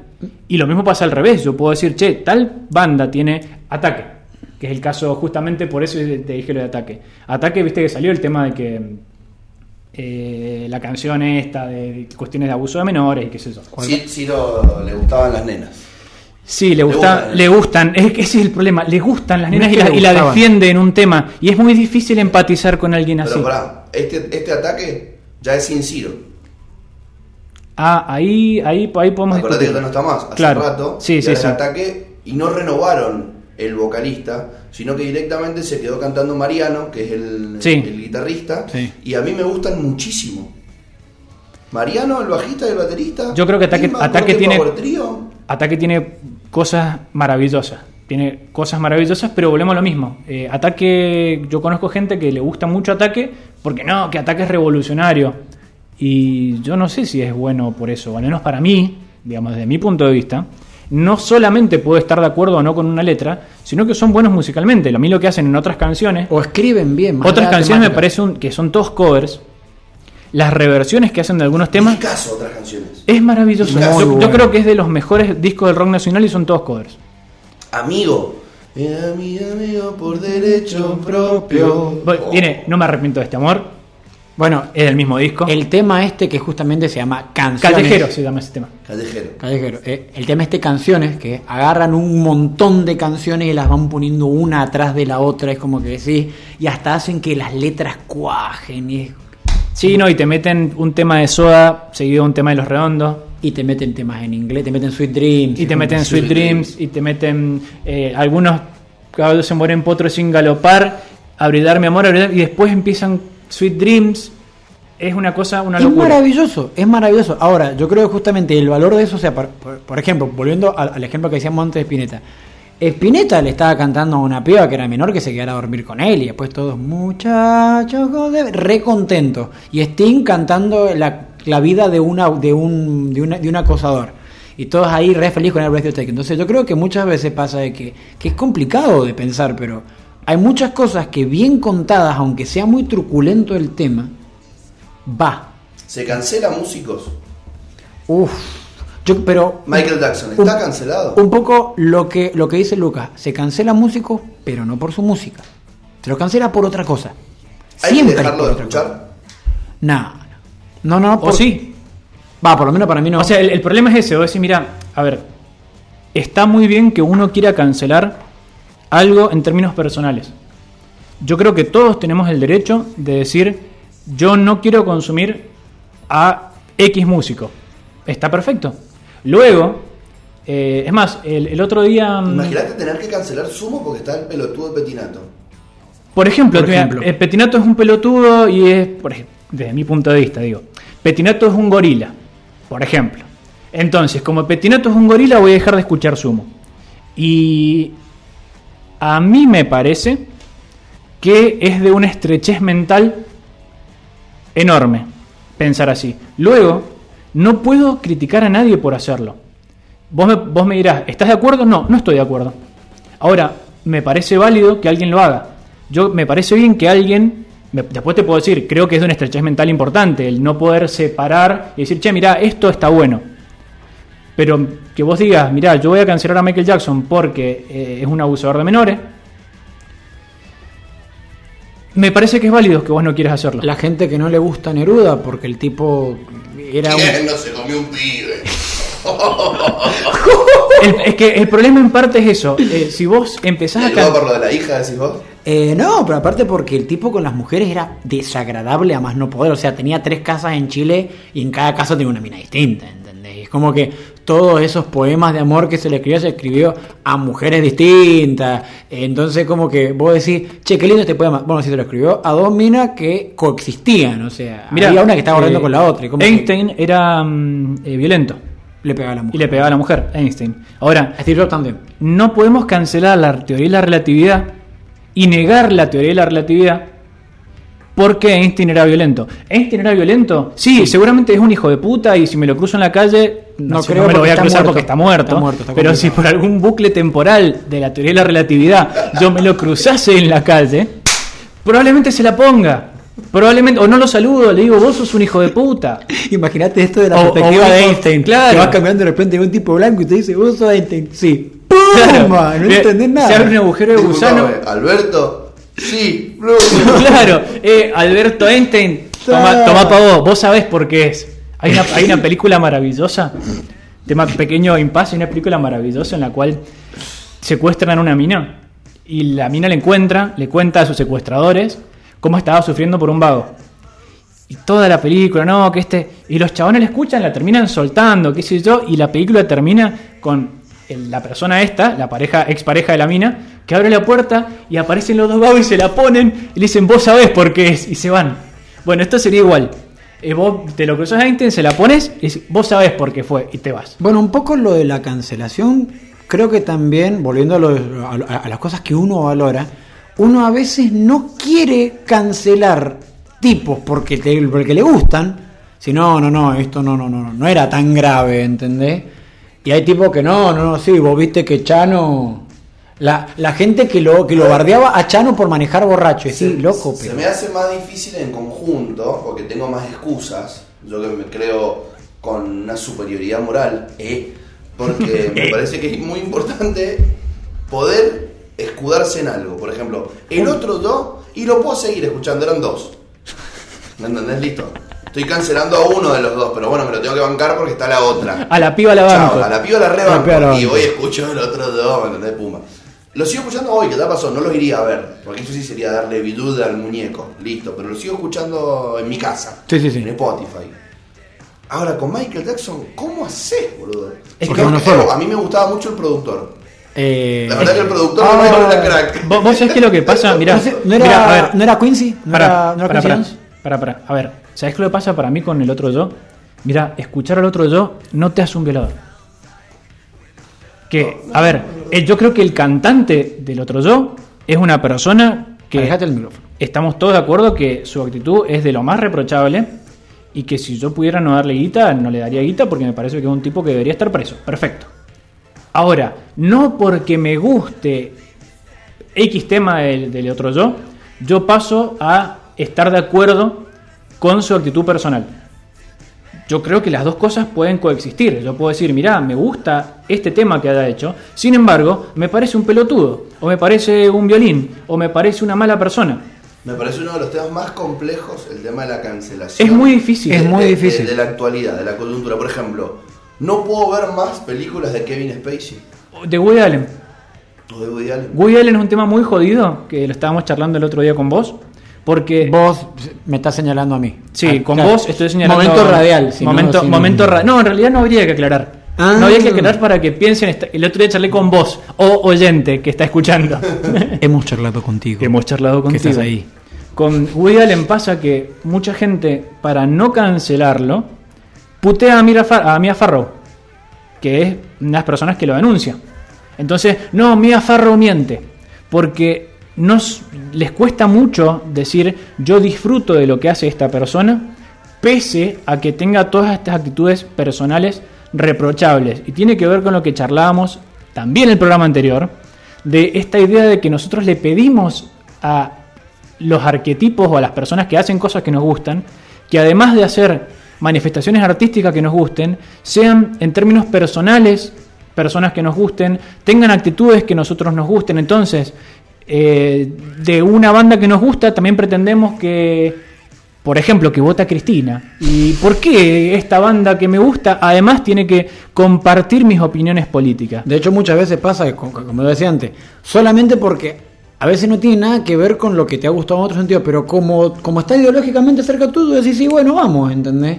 Y eso capaz no te permite. Yo, eh, por ejemplo, eh, aclaremos que Pedro Aznar, que hablamos más temprano de él, Pedro Aznar, pero recontra bancaba a Macri, ¿entendés? Pero no, No solo Pedro Aznar banca a Macri, Pedro Aznar ha hecho un montón de militancia musical en contra de Encuentro en el Estudio, por ejemplo, y de muchos programas del gobierno. ¿Y eso que fue él? ¿Y eso qué fue? Y él fue, y él tiene después, eh, Pedro Aznar tiene un recital que hace una especie de encuentro en el estudio, pero versión privada, en donde una de las cosas que dice es, yo estoy contento de estar acá sabiendo que esto no se hace con dinero del Estado, sino que yo decía, pero y yo estoy completamente en contra de eso que está diciendo y estoy No. completamente en contra de sus opiniones políticas. No No, obstante, no puedo decir, por eso Pedro Aznar es mal músico.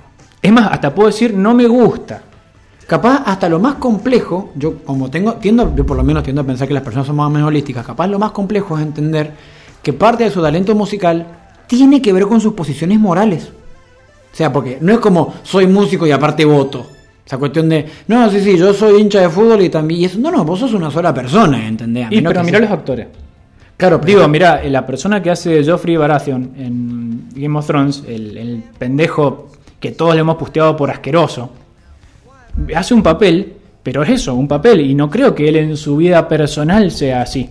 Ahora, en una manifestación artística, él se comporta de esta manera. Claro, pero eso es parte tuya, o sea, sos o sea, no es como que no, no- no es como que sos otra persona, todo eso implica que seas la misma persona. No que tengas las mismas cualidades, sino como que todo, todo el mismo paquete. O sea, hay una relación porque hay una existencia propia, o sea, sos vos siempre, sos vos en otras facetas, pero nunca dejas de ser vos mismo, ¿entendés? Ese es mi punto.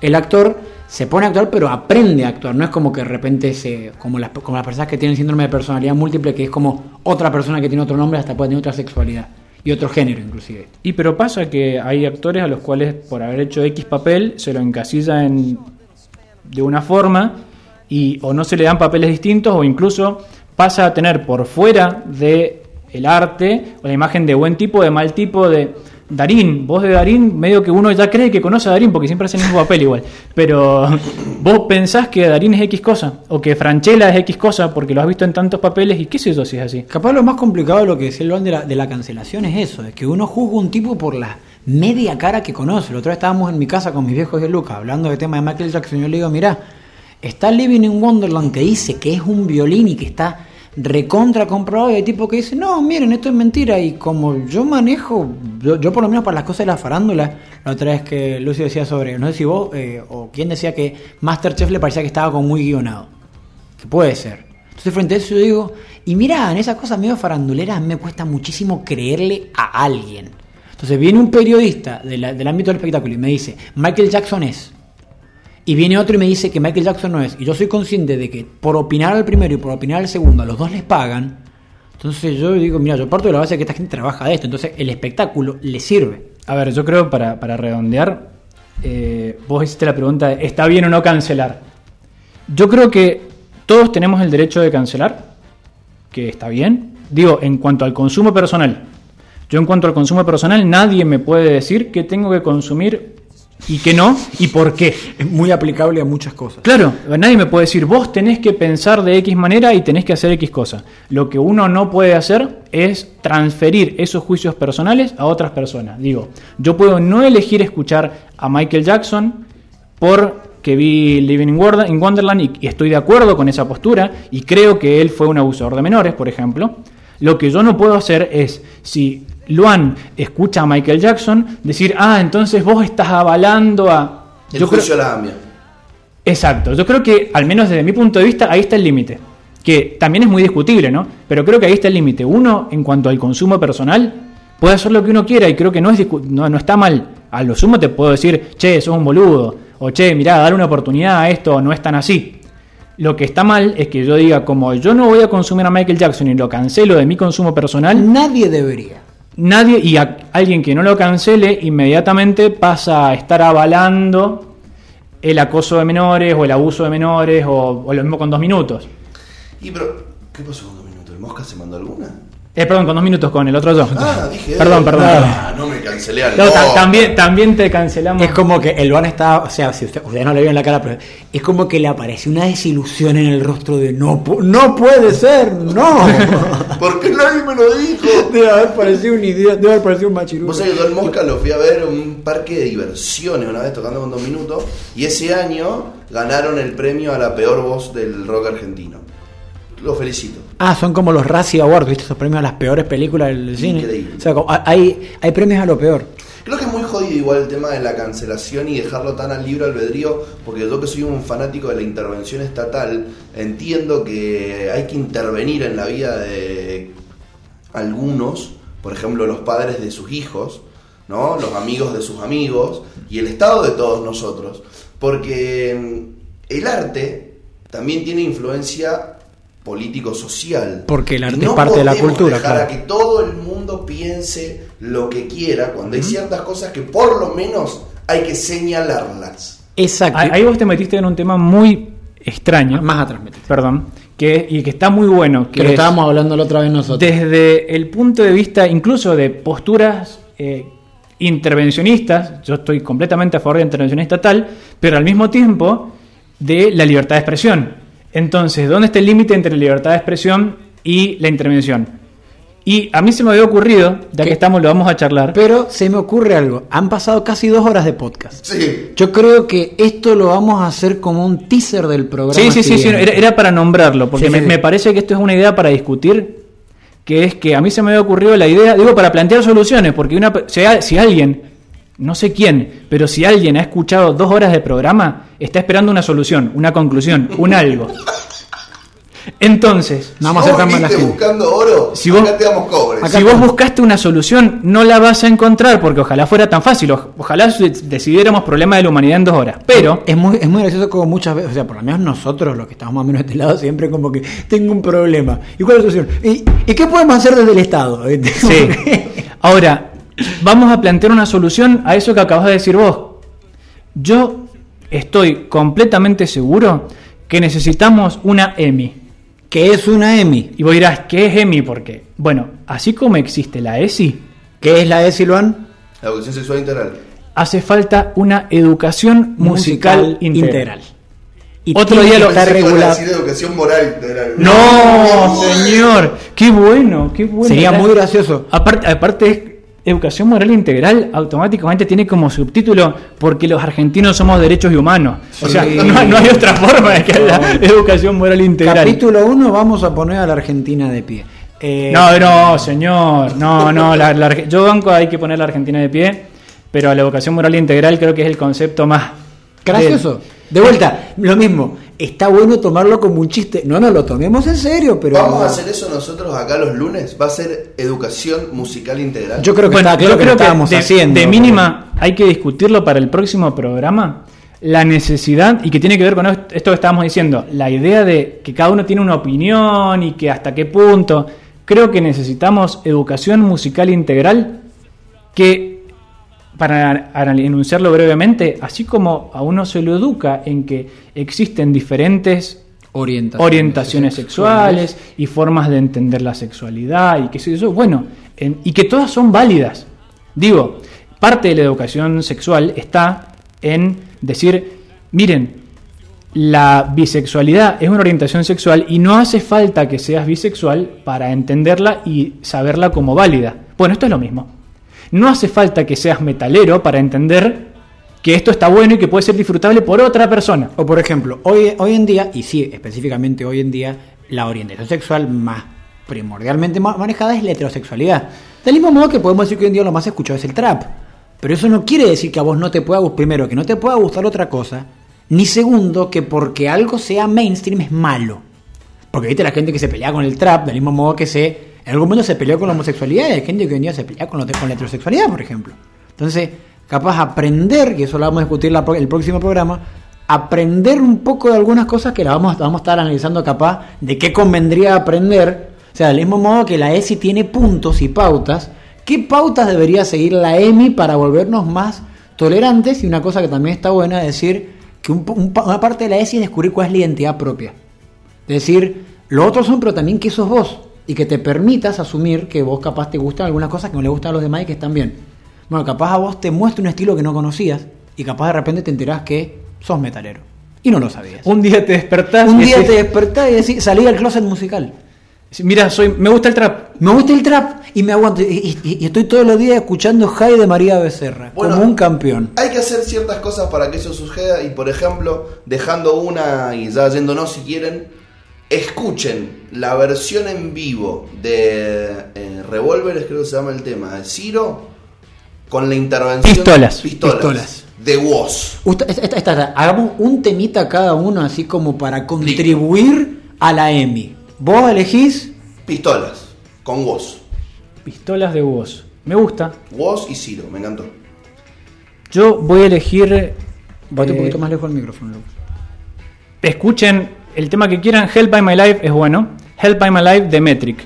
Que es un poco electro, un poco rock. Bien, yo justo, justo lo, lo vimos con vos hoy.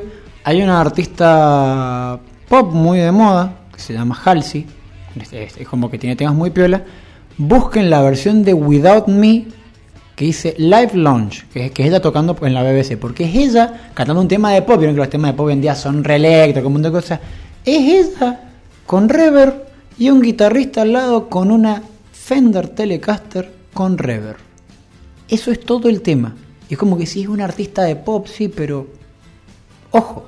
Que un poco lo que decís vos con vos y como que, sí, sí, sí, Ciro, sí, pero, pero ojo con vos, eh. o sea, ojo que es rap, es hip hop, pero también es rock. Me gusta esto de que recomendemos algo al final para decir, che, a ver, ¿querés escuchar algo nuevo? ¿Querés salir un poquito de tu zona de confort? Escucha esto, dale una oportunidad. Y con esto, y escuchando Losing My Religion de Rem, R.A.M., Bandón, Bandón. Bandón, conseguimos los tres. Infravalorado, valorado a morir, Sabía infravalorado a que íbamos a coincidir. Nos vemos el miércoles, pero nos vemos el lunes que viene con Morrón y Jamón para seguir haciendo lunes especiales en el Monstruo de las Mañanas. Chao.